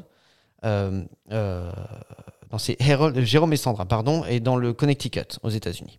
Bref. C'est un singe, donc qui est. euh, ils ont le droit. Enfin, pour l'instant, c'est pas très réglementé. Ils donc, sont élevés gros, par un, ils, des adoptent, humains. quoi. ils adoptent ce chimpanzé et en gros, ils l'élèvent comme leur fils. Hmm. D'accord Donc, euh, il est très intelligent, il est docile, euh, il obéit très bien, même mieux que certains gosses, euh, ce- certains gosses de la, de la famille, tu vois. Il s'habille tout seul, il arrose les plantes, il mange à table, il boit dans un verre, il peut utiliser des clés pour ouvrir les portes, enfin, il peut même aller se loguer sur l'ordinateur familial pour regarder des trucs. Non, mais clairement, je veux dire, un chimpanzé. Et justement, c'est là qu'est le danger, c'est ce qui montre aussi un peu dans le truc. Dans ce c'est que-. Ouais, c'est que on, l'associe à finalement un animal domestique. Et ces gens l'aiment hein, euh, profondément. Ces gens aiment ce singe profondément. Donc je, passe sur le truc. Et à un moment donné, il a aussi fait, euh, euh, il a fait des pubs, il a fait des trucs comme ça. Il a quand même une carrière relativement correcte, Travis, ce petit, ce, ce chimpanzé. Et il a aussi même participé à un pilote pour faire une série, mais qui n'aura jamais rien donné. Donc ça rejoint un petit peu ce qu'on a vu, mais il n'y a pas eu cette série, n'a pas existé. Mais ces gens-là donc avaient ce singe. Et euh, en, octobre 2003, il y a eu, euh, euh, un petit fait divers. En fait, ils étaient dans la voiture en train de se promener avec, le propriétaire et le singe Travis. Et il y a quelqu'un qui a jeté une pierre sur la voiture. Le singe est sorti de la voiture pour courir après le, le gars qui avait jeté une pierre euh, sur cette voiture. Et oh, connard, toi D'accord. Alors, quand on dit un gentil petit singe, un chimpanzé mâle adulte, ça fait 100 kilos et ça a une force terrifiante. Mm. Faut bien s'imaginer 100 ça. kilos. Ça fait 100 kilos, ouais, ouais. C'est, c'est, c'est vénère. hein. Je, je vois un pitbull, Moi, je le vois. la un petit peu. dangerosité du truc et la mâchoire d'un chimpanzé, c'est, c'est, c'est dangereux. Et les, il est- ils sont terriblement puissants. Mhm. Donc, bref.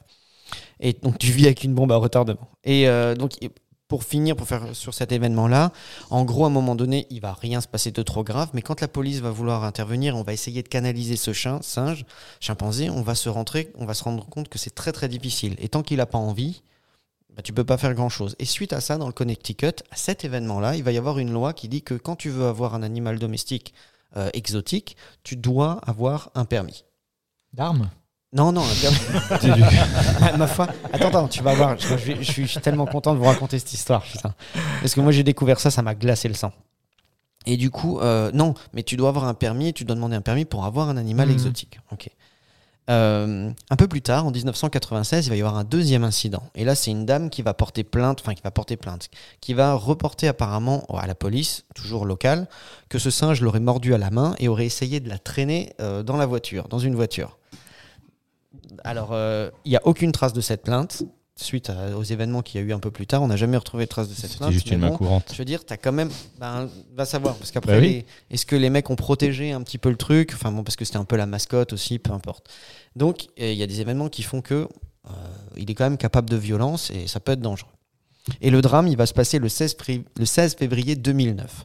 En fait, dans le 16 fév- février 2009, donc le père de famille est décédé. Donc, il n'y a plus que la dame qui est là. Elle a 70 ans, celle qui est sa maman, si tu veux. Oui. Et cette maman, elle est aidée par une dame qui s'appelle Charla Nash, qui est son employé, qui l'aide à faire tourner l'affaire et qui aussi s'occupe du chimpanzé. Et un jour, donc ce jour-là, le, le 16 février 2009, le chimpanzé, il pique les clés de la voiture et il se sauve et il est à l'extérieur de la maison. Et il veut plus rentrer dans la maison. Et du coup, la propriétaire, la propriétaire, euh, sa, sa maman, si on peut dire ça dessus. Ah oui, avec la voiture ou sans la voiture? Non, Elle- il non, pique non, juste non, les clés, il se ouais, casse. il y a, Ok, alors, il y a parce eu que- des, il y a eu des trucs où Ouais, il, il était capable de faire des trucs comme ça. Ouais, mais je veux dire, il rentre pas. Avec une clope au bec. euh, Mais il est capable, genre, d'ouvrir des portes et d'utiliser Ouais, ouais. des clés quand même. Hein, je veux dire, quand Il atteint pas les Il pédales. n'a pas la jambe trop longue. ouais. Ouais, c'est ça. Et, euh, et du coup, donc, euh, il est à l'extérieur de la maison, bref, et puis elle, en a, comme elle est, elle- c'est une vieille dame, elle en appelle à son amie Charla pour venir l'aider, pour essayer de faire euh, calmer le singe et le faire rentrer dans la maison. Charla arrive et elle se dit tiens moi je vais rentrer dans la maison. Et elle prend son, son nounours préféré au singe. Et euh, son nounours préféré c'est un Tickle Me Elmo Ouais, ouais. qui est évoqué d'ailleurs je crois dans le film. Oui, et c'est ça. Regardez attendez pardon je vous montre à quoi ça Ouais, ressemble. oui, c'était un personnage des Muppets Mm. et au moment où elle va sortir avec la peluche Il pète un plomb le il truc. pète un plomb et il va lui sauter dessus. Et il va lui sauter dessus, mais il va la ruiner, la meuf. Et quand je dis qu'il va la ruiner, mais il lui a arraché tout le visage, les yeux, le nez, la bouche, il lui a arraché la mâchoire, il lui a arraché les mains. Il était, c'est un truc de. Il ouf. était incontrôlable. Et- On lui avait piqué son Ah, doudou. Elle euh, était en train. Mais après, euh, il s'est avéré que par la suite, il y a d'autres choses qui vont entrer en jeu. Bref, donc il s'attaque extrêmement violemment à cette femme. Il est en train de la tuer. Et la propriétaire essaye de lui, genre, d'où tu disais, il faut avoir une arme pour avoir un animal comme ça. Elle lui a tapé dessus avec une pelle. Elle l'a poignardé plusieurs fois avec un couteau de boucher. Et c'est que quand le singe s'est retourné en la regardant comme s'il allait la manger, que finalement elle s'est dit, elle va arrêter là. Alors qu'elle venait de le poignarder plusieurs fois. Il a continué à massacrer la meuf. Elle, elle est rentrée dans sa voiture et là, elle a appelé la police. Si ça vous intéresse, sur YouTube, vous pouvez entendre l'entretien de la dame avec la police pendant ces quelques instants où tu entends encore le singe qui est en train d'hurler et de Bon, massacrer la tu nous enverras cet extrait sonore Bah, sur le groupe de la nuit américaine. Vous pouvez y aller, euh, c'est sur. YouTube. hein. L'histoire de Travis de Chimp, euh, tout le monde peut le voir. Et il y a aussi un autre truc, donc bref, il se passe ce truc. Les policiers arrivent, Ils l'ont abattu, j'imagine. ils lui ont tiré plusieurs balles à bout portant dans la poitrine, ce qui ne l'a pas tué. Et il est parti dans la maison, et c'est une fois seulement dans là où la il est maison mort, euh. qu'il est mort, le singe, effectivement. Et elle, ils ont réussi à la sauver.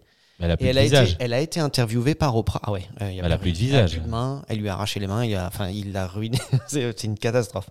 Et du coup, euh, elle a été interviewée par Oprah et elle a ce fameux chapeau avec ce petit Ah. voile devant que tu vois euh, dans Ah, le film. c'est Qui d'ailleurs, pendant l'interview, elle lui fait enlever. Et là, tu peux voir, Mais le visage, Dans le film, c'est l'actrice, quoi. C'est l'actrice, ouais. c'est la Mm. fameuse actrice, voilà. Et qui, euh, bon, après, elle a eu droit à des reconstitutions de visage, de trucs. Et aujourd'hui, elle- enfin, je sais pas si elle est encore vivante, mais pendant longtemps après, elle a encore. Euh, comment dire, elle a, elle a militanté contre Charla. justement le, la possession d'animaux exotiques et la dangerosité, et machin, et des trucs comme ça.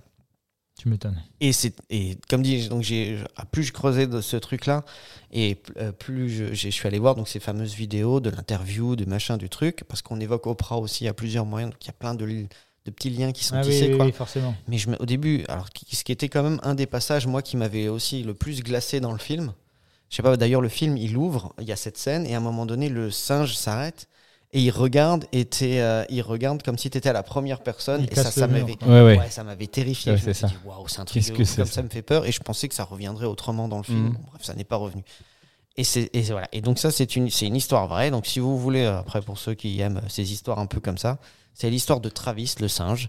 Et quand vous regardez, euh, il y a plein de documentaires, il y a plein de trucs qui ont été faits sur, euh, Eh ben. Sur, sur YouTube, mais c'est une, c'est une histoire folle, quoi. Ouais, mais ok, moi c'est fou. Mais j'ai envie de dire, quand tu connais Jordan Peele, tu, il peut pas, il peut pas juste parler de ça en, en- Sans, en- sans, en- sans rien en- derrière, en quoi. juste pour nous dire, il faut faire gaffe avec les animaux exotiques. Ouais. Tu vois? Dernière anecdote, effectivement, lors de l'autopsie du singe, on a retrouvé dans son sang du Xanax. Xanax, qui est un anxiolytique, Ouais. hein, un calmant, qui avait été donné dans la journée même. Donc on s'imagine déjà que si on lui file du Xanax, C'est qu'il était un peu nerveux à la base. nerveux. À savoir aussi euh, que euh, parfois les effets peuvent être paradoxaux, comme euh, déclencher des hallucinations, l'agression, de la rage et de la fureur. Ah. Ah, euh, merci.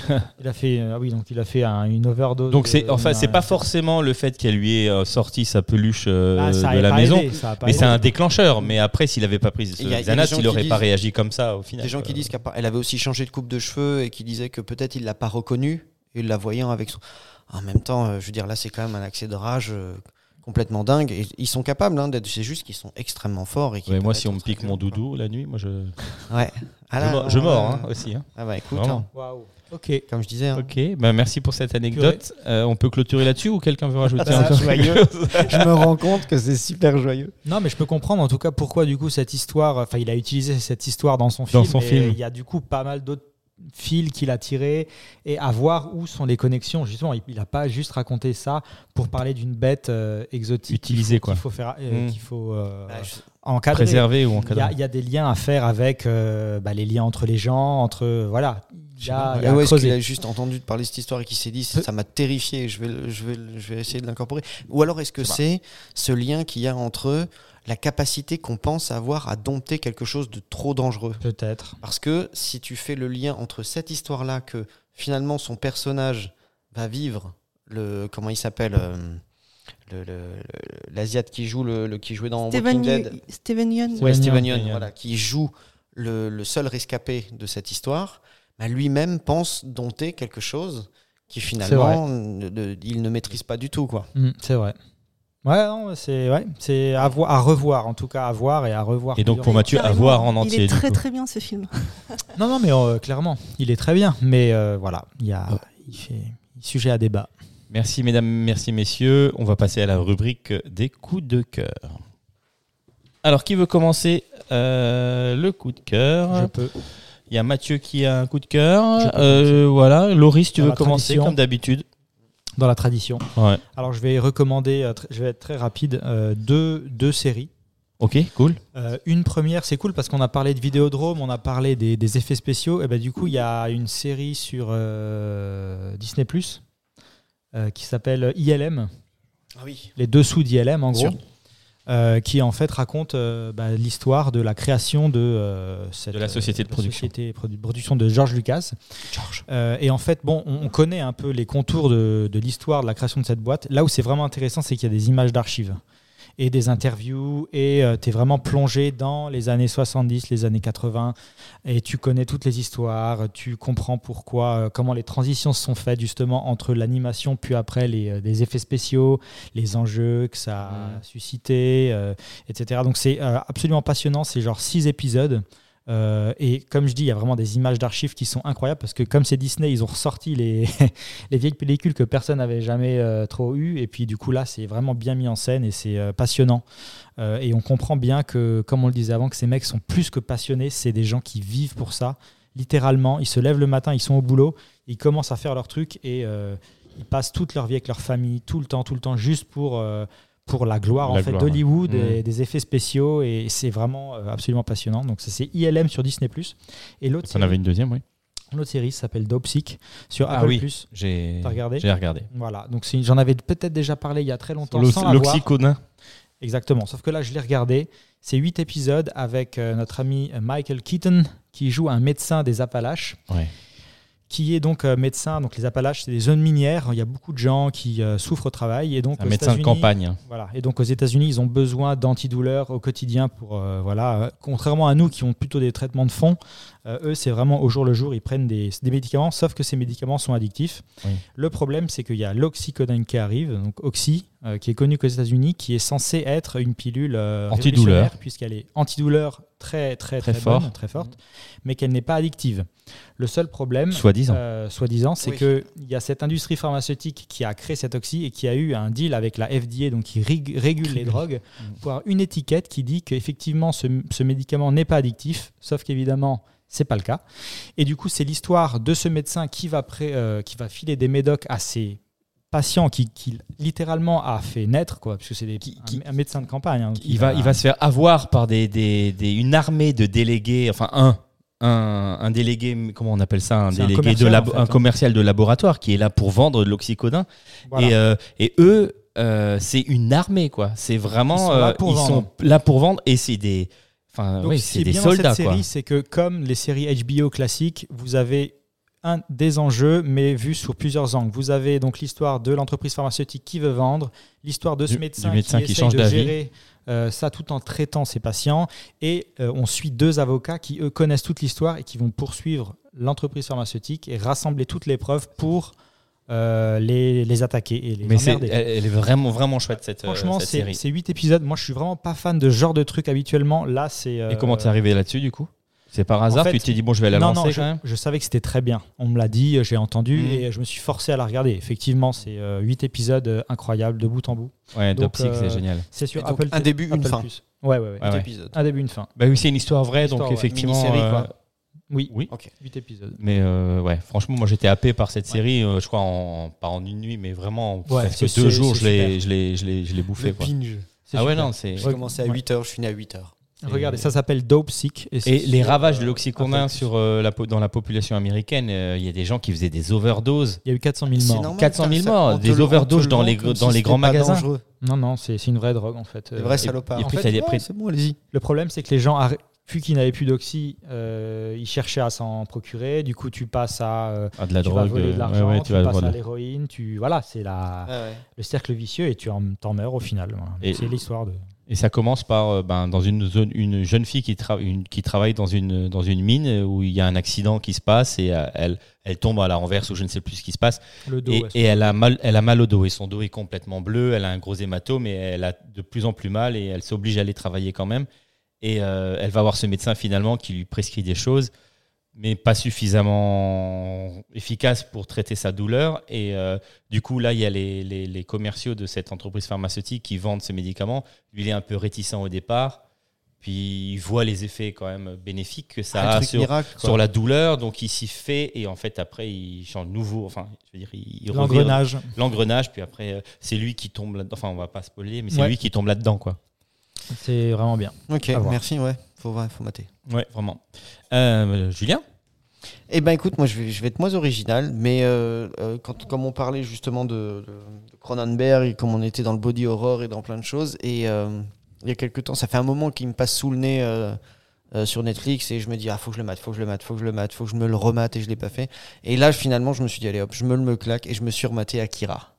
Ah bah oui, c'est vrai. Vidéodrome, euh, il y a du Akira. aussi. Et ouais, alors même si les thèmes sont, alors peut-être pas tout à fait les mêmes, mais c'est Ah bah, Bah, on est dans le cyberpunk. si. On Ouais, est- complètement. alors, transhumanisme, Complètement, cyberpunk. euh, exactement. Le transhumanisme, le cyberpunk, le. Alors après, il y a de la télékinésie, il y a Ouais. plein d'autres choses parce qu'il peut. C'est presque scanners euh, en même temps. Bah, c'est mais ça. il y a des moments, c'est- mais Scanners. Mais oui, Ah ouais. c'est Scanners et c'est aussi, euh, c'est euh, enfin c'est aussi le film qu'il a fait après avec Christopher Walken.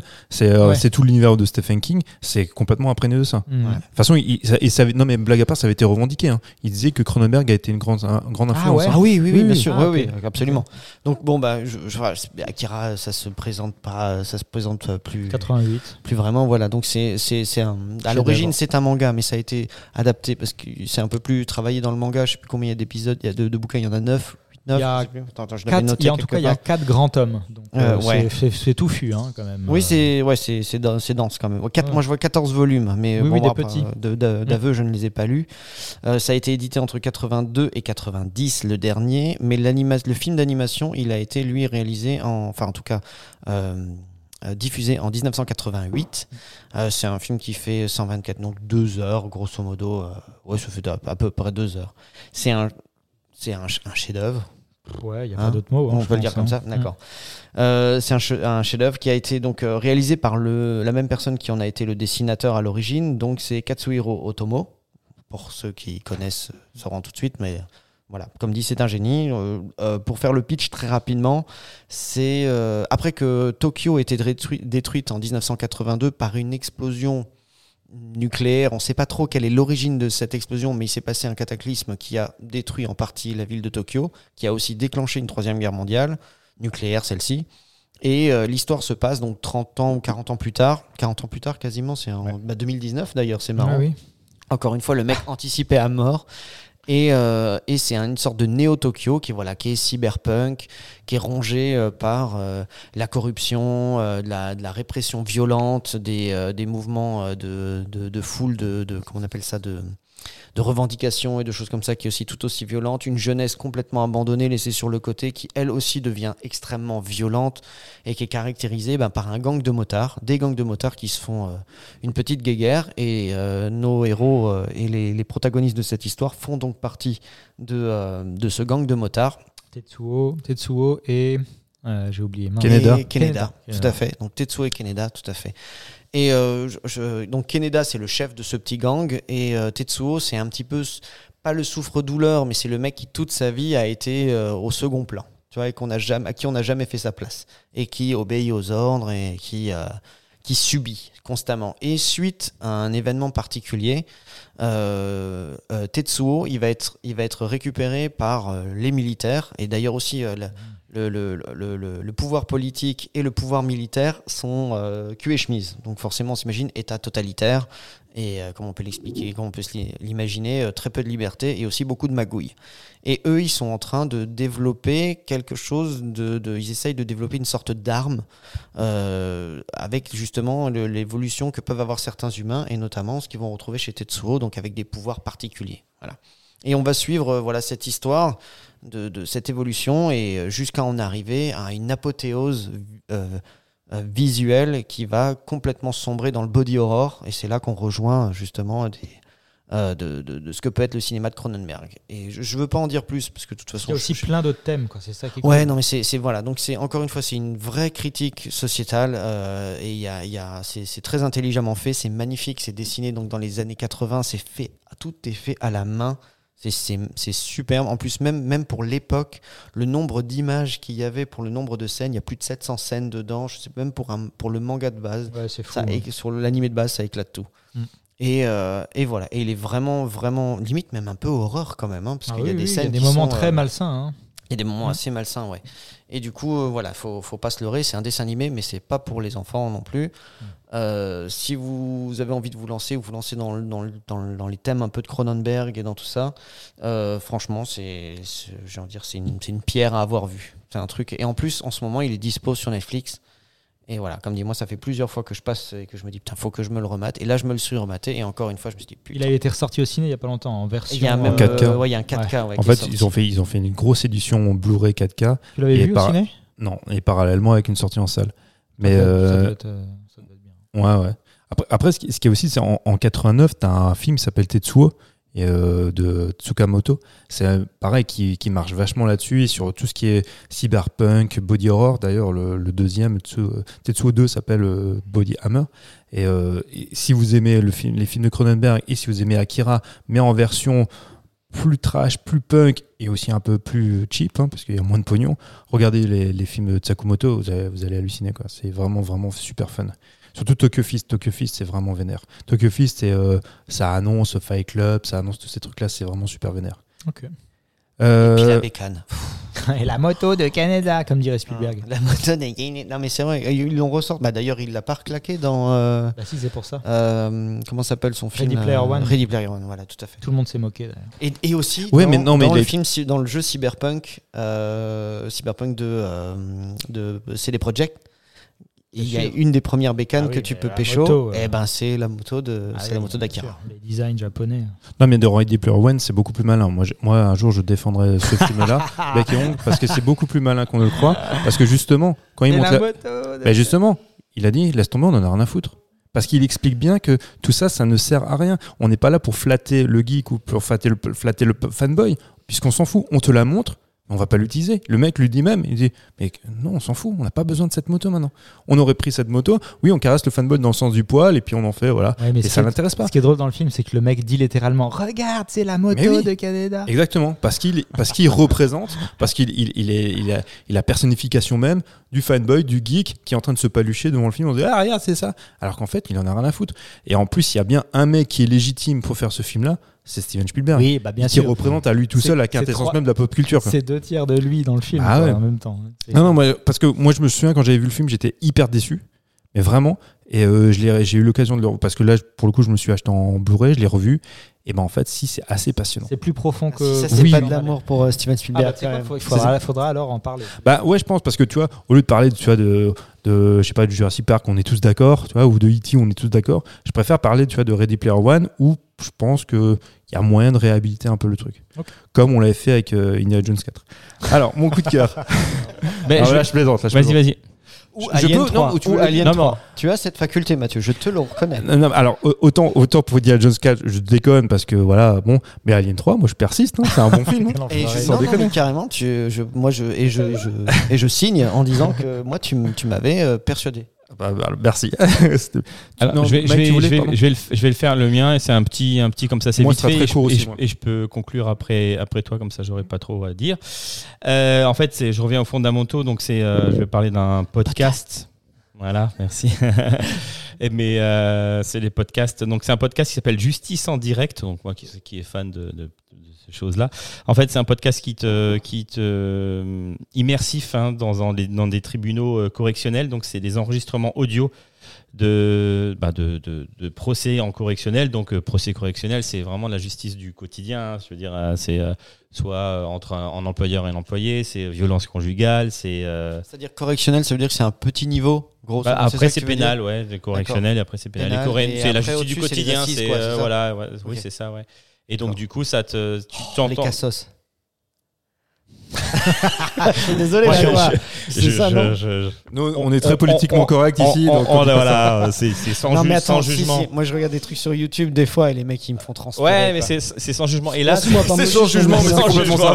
Mais c'est complètement ça, c'est des putains de cassos. T'as raison, c'est ça, c'est ça.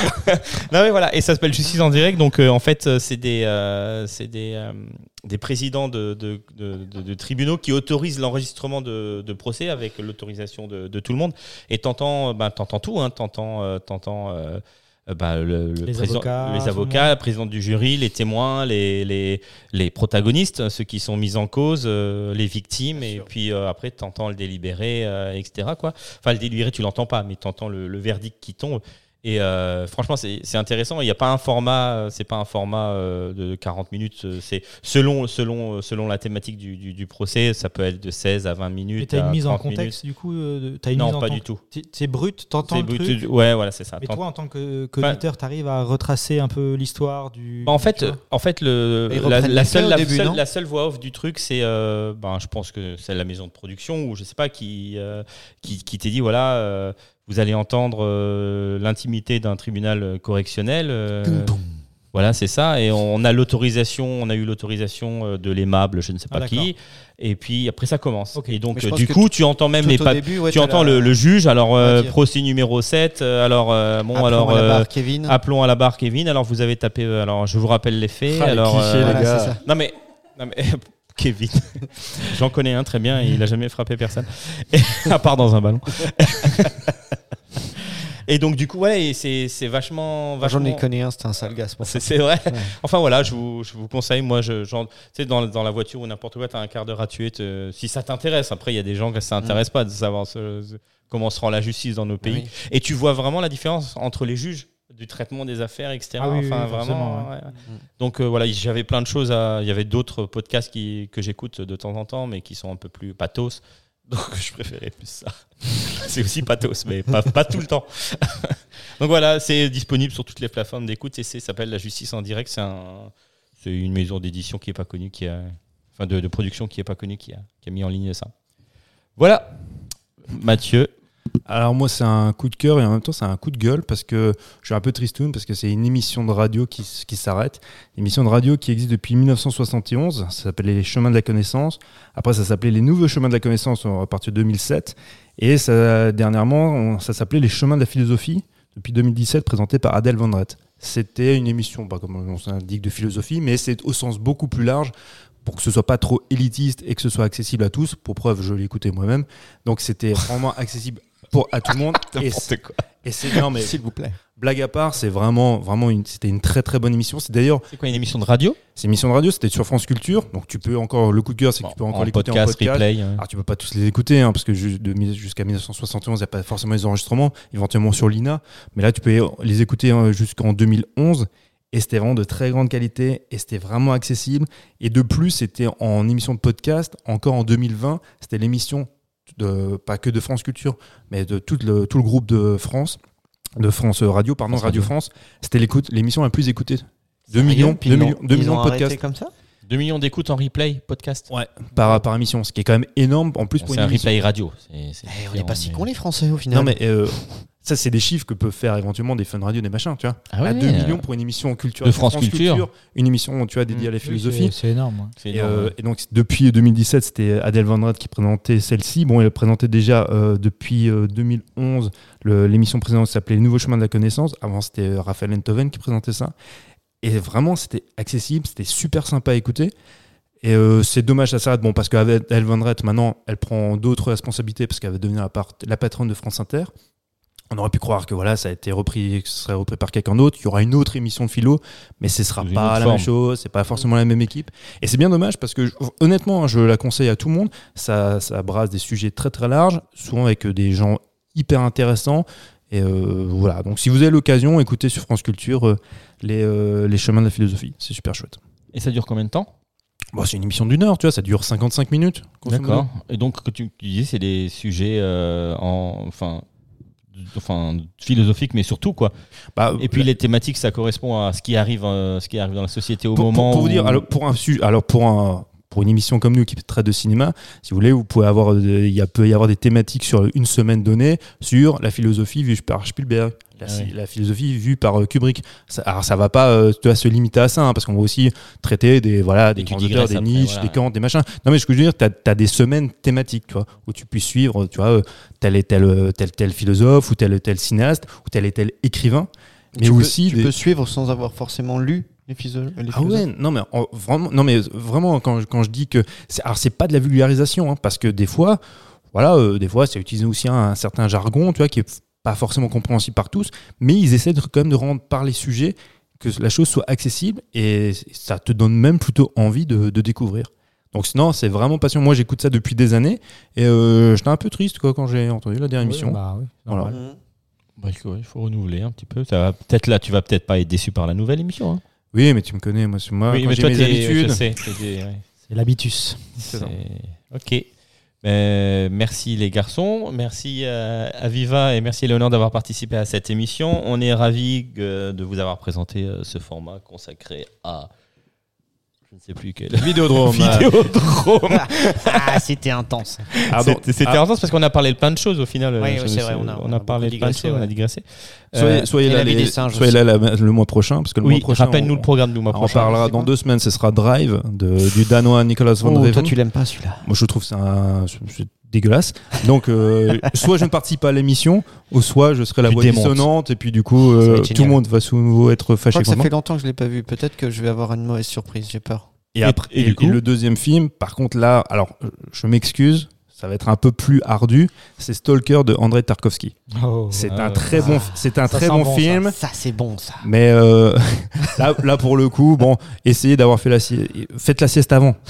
D'écouter ou de, de le voir de le voir. Non, non, non. Comment mais- il disait Il faut les regarder comme une œuvre dans son tout. D'un global, dans sa globalité. Non, non, un- pour le coup, c'est un très Ah, grand film. Andrei Tarkovsky, c'est probablement l'un des plus grands cinéastes russes avec Eisenstein et un, donc un des plus grands cinéastes euh, bah, de l'histoire du cinéma, tout simplement.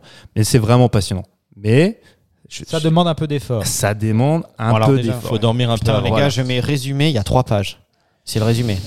Ah, non, mais Non, non, mais sans déconner, si vous donnez à peine, vous- je, je pense que ça peut vous plaire, C'est pour mais moi. il, ça. faut, il faut le voir dans certaines dispositions, vraiment. Ok, merci euh, Mathieu. Euh, et, puis, euh, et puis merci à vous de nous avoir écoutés. Comme d'habitude, on vous rappelle que vous pouvez suivre cette émission, enfin écouter cette émission euh, et les précédentes euh, sur toutes les plateformes d'écoute Spotify, Deezer, Apple Podcast, euh, Google Podcast et d'autres. Euh, je vous invite à vous nous noter sur Apple Podcast ou sur Spotify, nous faire remonter vos petites remarques via nos réseaux sociaux, Facebook, Instagram. La nuit américaine, en attendant de se retrouver dans 15 jours, on vous souhaite euh, bah, une belle semaine. Ciao tout le monde. Ciao. Toujours pareil. Ouais, c'est.